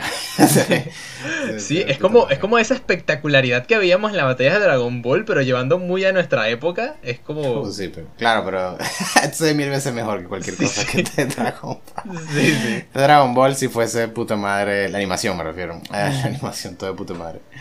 Ah. Yo diría, como Dragon Ball se veía en nuestro en nuestra cerebro. sí, básicamente. imaginábamos. Eh, por, cierto, por cierto, te, te, doy, te doy una, un dato curioso que me, me, costó, me costó mucho encontrar este, este anime. Literal, me costó bastante. Sí, o sea, eso es interesante que lo mencionas y veo el IMB y se ve puta madre. Y no había escuchado de este para nada. Entonces es como que, wow. Me costó bastante encontrar para descargarlo, literalmente. Y yo como, bueno. Pero bueno. Este, vale. Y ahora quiero hablar de la última del último anime que tengo aquí, este que es digo yo el anime que me más me ha sorprendido para bien, pero no es la mejor sorpresa, ojo, pero porque ojo, la mejor sorpresa ya está Tuyo Eternity y Yo Taxi, pero este para mí quedaría como un top 3 de la mejor sorpresa de lo que yo he visto hasta ahora en esta temporada. Que vamos, a decir, vamos a decir el nombre en, en japonés. Hige wo soru soshite Yoshikosei wo hiro. ¿Qué pasa? Que es este nombre está bien, un nombre japonés, anime, todo chill. Pero ¿qué pasa cuando traducimos este nombre? ¿Lo digo yo? Sí, dilo tú. ¿Quieres? Sí, yes. Higehiro. After being rejected, I shaved and took in a high school runaway. Eh, Higehiro, después de ser rechazado, me afeité y me tomé a casa un, como decirlo, runaway, gente que se escapó de colegio. Sí, teóricamente es como, como tomé a una colegiala que está escapando, básicamente. Dale, sí, exacto. Ajá, dale. Y cuando la gente escucha este, este título, suena muy mal. sí. Suena demasiado mal. Y es como, coño, me parece que está burde mal, pues yo como, coño, o sea, está, está, está fino, está, está fine eso, pero es algo que alguien normalmente no vería o no se inclinaría a ver, eh, solo por el título. Y es como, ok, vale, o sea, a pesar de eso, yo decidí vérmelo porque tenía en consideración de que era un anime de romance, porque está catalogado como tal. Y el otro anime de romance que estaba es un anime que tiene la misma premisa de hombre adulto, hombre asalariado oficinista se enamora de una chamita eh, de una chica. Y, pero que es amiga de su hermana, que va también a la preparatoria, y entonces este, simplemente la empieza a acosar. Por lo menos eso es lo que trae la premisa. Y no me llamó nada y preferí, y preferí verme esta antes que la otra. Y entonces, este, ¿qué pasa? Que me encantó, me ha estado encantando muchísimo este anime. Tengo muchas anécdotas que quiero mencionar. Eh, bueno, muchas, tengo unas cuantas que quiero mencionar. ¿Por qué? Porque me encanta este ¿Por qué no me... ¿Por qué me encanta este anime? Es por una razón. Y es que es demasiado, demasiado eh, como reflexivo. Es como... Es Da, es como una especie de, de, que nosotros como jóvenes adolescentes a veces queremos huir de casa, queremos como escapar de todo. Entonces, es como viendo un poco la perspectiva de alguien que sí lo hizo y viendo todo lo que tuvo que pasar, todo lo que, lo que atravesó y las reflexiones de las personas adultas que quieren hacer eso, o sea, que quieren evitar eso, que quieren como tienes que vivir tu vida, tienes que ser adolescente, tienes que vivir cosas.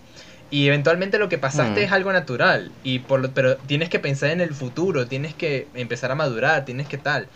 Y esas son las cosas que me llamaron mucho la atención, porque el protagonista eh, se encuentra a la, a la, colegiala, evidentemente, se la encuentra este, en la calle, la decide tomar como que, mira, quédate a dormir en mi casa, y la prota dice, me he tenido que quedar este, en casa de mucha gente acostándome con ellos para ofrecerles, a, porque como mi cuerpo era como el pago por estar ahí. Y hasta que ellos, pasado las semanas, se aburrían de mí y me botaban para la calle. Entonces era el hecho de ella volver a buscar a otra persona que la aceptase. Y así fue meses, hasta aproximadamente seis meses en ese plan. Hasta que se encuentra con este protagonista y ella se ofrece su cuerpo. Y en ese momento el protagonista, incluso estando ebrio, le dice, no, yo no me voy a acostar con una colegiala. No, yo no me voy a acostar con una colegiala. Y entonces, este, luego de eso, cuando ya despierta al día siguiente, habla con la colegiala y le dice que todo lo que ella estaba haciendo, que ya le parece normal, pero este, que ya le parece normal, está mal.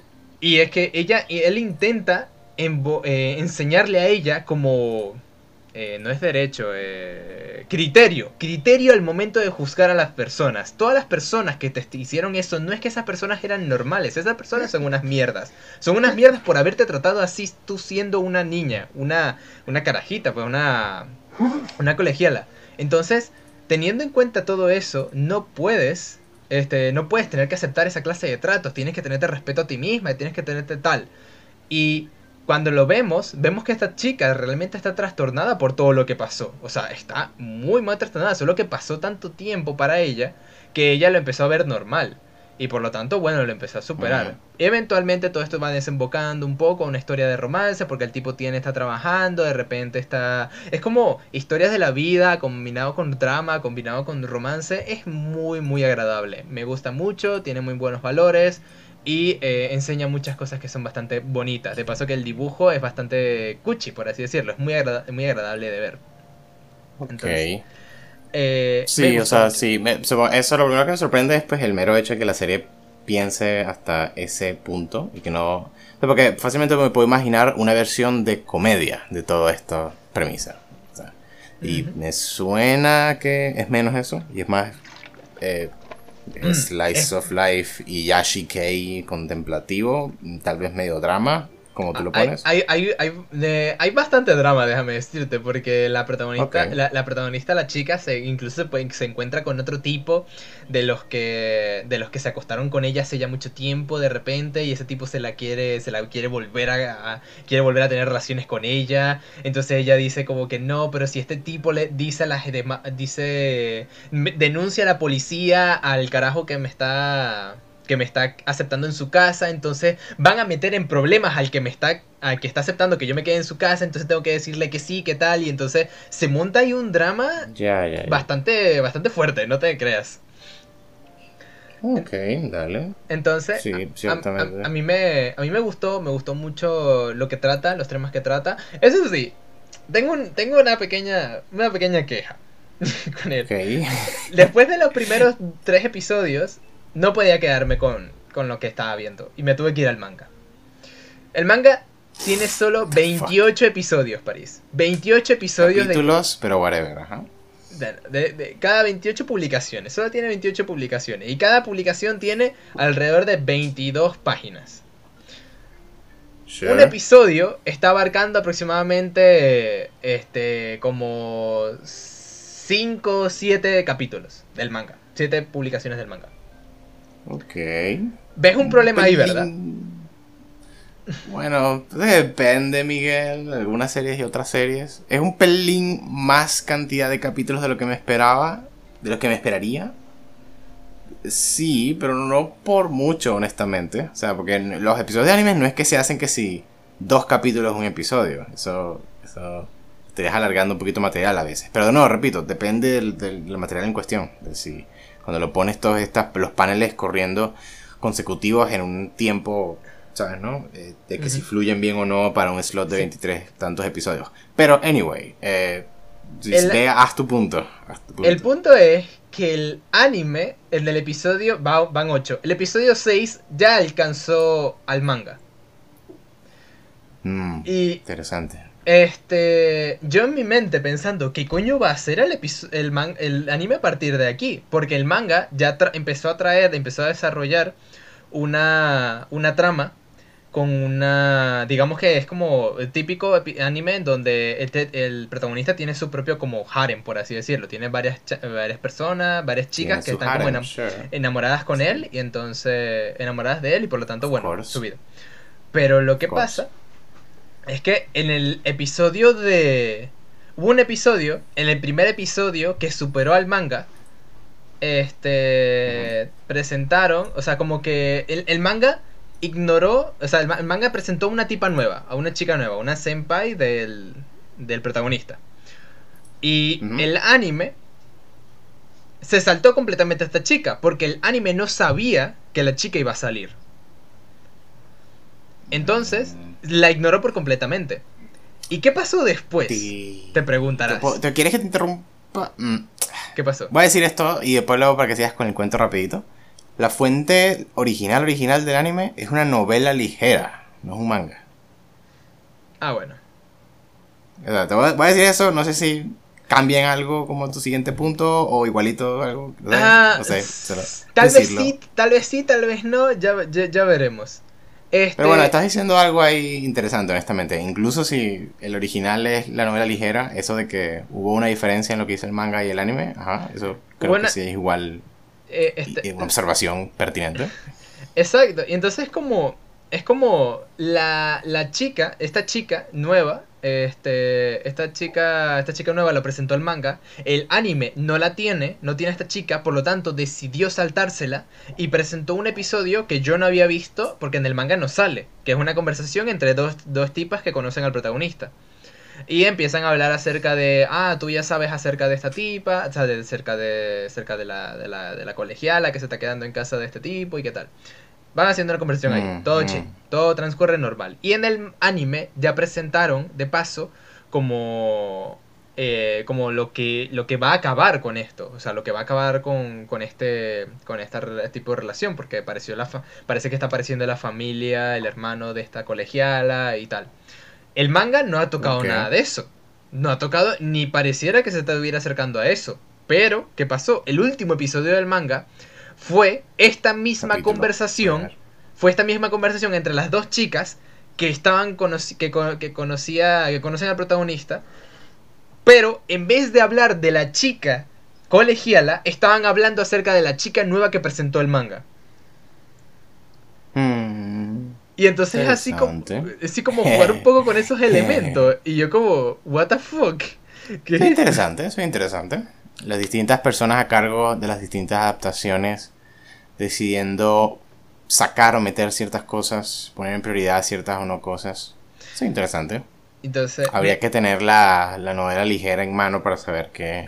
Cuando, cuando, cuando hablas de una novela ligera, es mejor siempre asumir que la novela ligera tiene más de lo que tienen sus, sus adaptaciones. Entonces, lo más probable es que la novela ligera tuviese a la chica esa extra.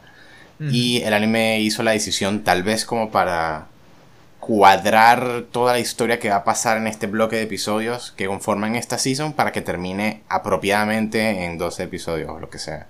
Esa sería mi deducción. Pero es interesante. Sí, sí, sí, interesante, cuanto menos. Y entonces, bueno, básicamente es uno de lo que yo consideraría uno de los mejores animes que he visto esta temporada, porque, o sea, me agrada, es muy relajado de ver y tal. Este, presenta, presenta como chicas un protagonista con su, su mini harem, que no, no está mal, pero cada, cada una de estas personas no son, personas adultas, no son, colegi no son colegiales, excepto la, la colegiala como tal que tiene su grupito de amigos y tal, y entonces, bueno, ahí se va desarrollando como una especie de, de, relación, y este, pero todos los demás miembros son como adultas hechas y derechas y entonces bueno tienen sus propios dramas que tal dices adultas te refieres pues a adultas jóvenes pues 20 años así uh, sí aproximadamente a 20 25 me, me parece. Ok. Este eso ya es como un poquito más interesante de lo que yo pensaba porque no sabía ni siquiera la, edad del elenco, por así decirlo. Eh, la, colegiala, la colegiala, bueno, tiene edad de colegiala, imagino yo menor de, menor de edad, 16 años aproximadamente, pero el tipo, el, el, protagonista, tiene debe tener como unos 25, 27 años por ahí. Ok. Entonces, me hace pensar que trabaja de programador, por cierto, en una oficina y todo. Este. Entonces. Eh, lo que está lo que están haciendo también es muy, muy, relajado también porque el protagonista tiene como su compañero, su amigo y el, y el amigo le hace como bromas acerca de, de de con esta chica colegiala, porque bueno, es el amigo, entonces le comentó, él fue el primero que le comentó lo de la colegiala y todo esto. Entonces el amigo siempre es como una especie de voz de la razón, una especie de que le va comentando cosas y tal, le hace como echaderas de broma. Y es muy, muy fino. Es un slice, eso demuestra, esas partes, el Slice of Life, el anime lo tiene muy, muy bien ganado. Y me encanta por eso. Ok.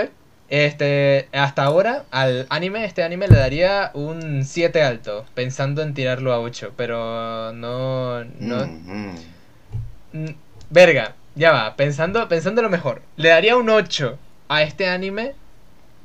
No, un 8. No, perdón. Lo, lo, tendría... lo, tengo que tener, lo tengo que tener en 7. Y Bishonen lo tendría que bajar a 7. Porque este anime lo veo, lo disfruto. Me gusta tanto como Bishonen pero pero no, están en la mismo en el, no compiten en la misma liga porque cada cada uno toca eh, va por temas diferentes pero diría que los disfruto de la misma manera le doy un 7 un buen 7 un great nice bueno, eh, eso sí fue interesante, la verdad. Que eh, a, él me, a, mí me, lo vendiste un poco. Ahora eso me hace considerar verlo. Entonces, that was a good job. Mm. Este, llegamos a Dos horas 21 minutos. No sé si quieres hablar de tu experiencia esa de Genshin o te parece que no, no es necesario, lo puedes dejar para el siguiente. Sí, para, para, para que te lo tienes que quitar del pulmón. No, no, no, no, no, tengo, puedo pasar de él completamente y lo dejaré para otro momento. Ok. Entonces, bueno, eso fue ya un buen lugar en donde terminar el podcast. Gente, muchísimas gracias por habernos escuchado. No sé dónde nos estén escuchando ahorita mismo. Estamos disponibles en distintas plataformas de audio como Spotify, Google Podcasts y cualquier otro gestor de podcast que tengan en sus dispositivos móviles o algo así. Si nos buscan ahí, seguro nos encuentran.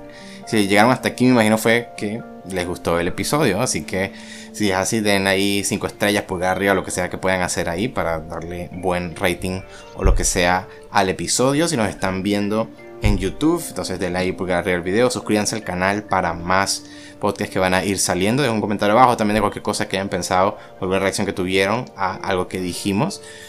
De, imagino regresaremos en tres semanas, aunque obviamente eso no pasó en el pasado podcast, pero sure. eso fue todo por hoy. Muchas gracias por habernos escuchado. Miguel y yo nos despedimos. Sayonara. Sayonara. Bye bye. Adiós. Bye bye. Cuídense.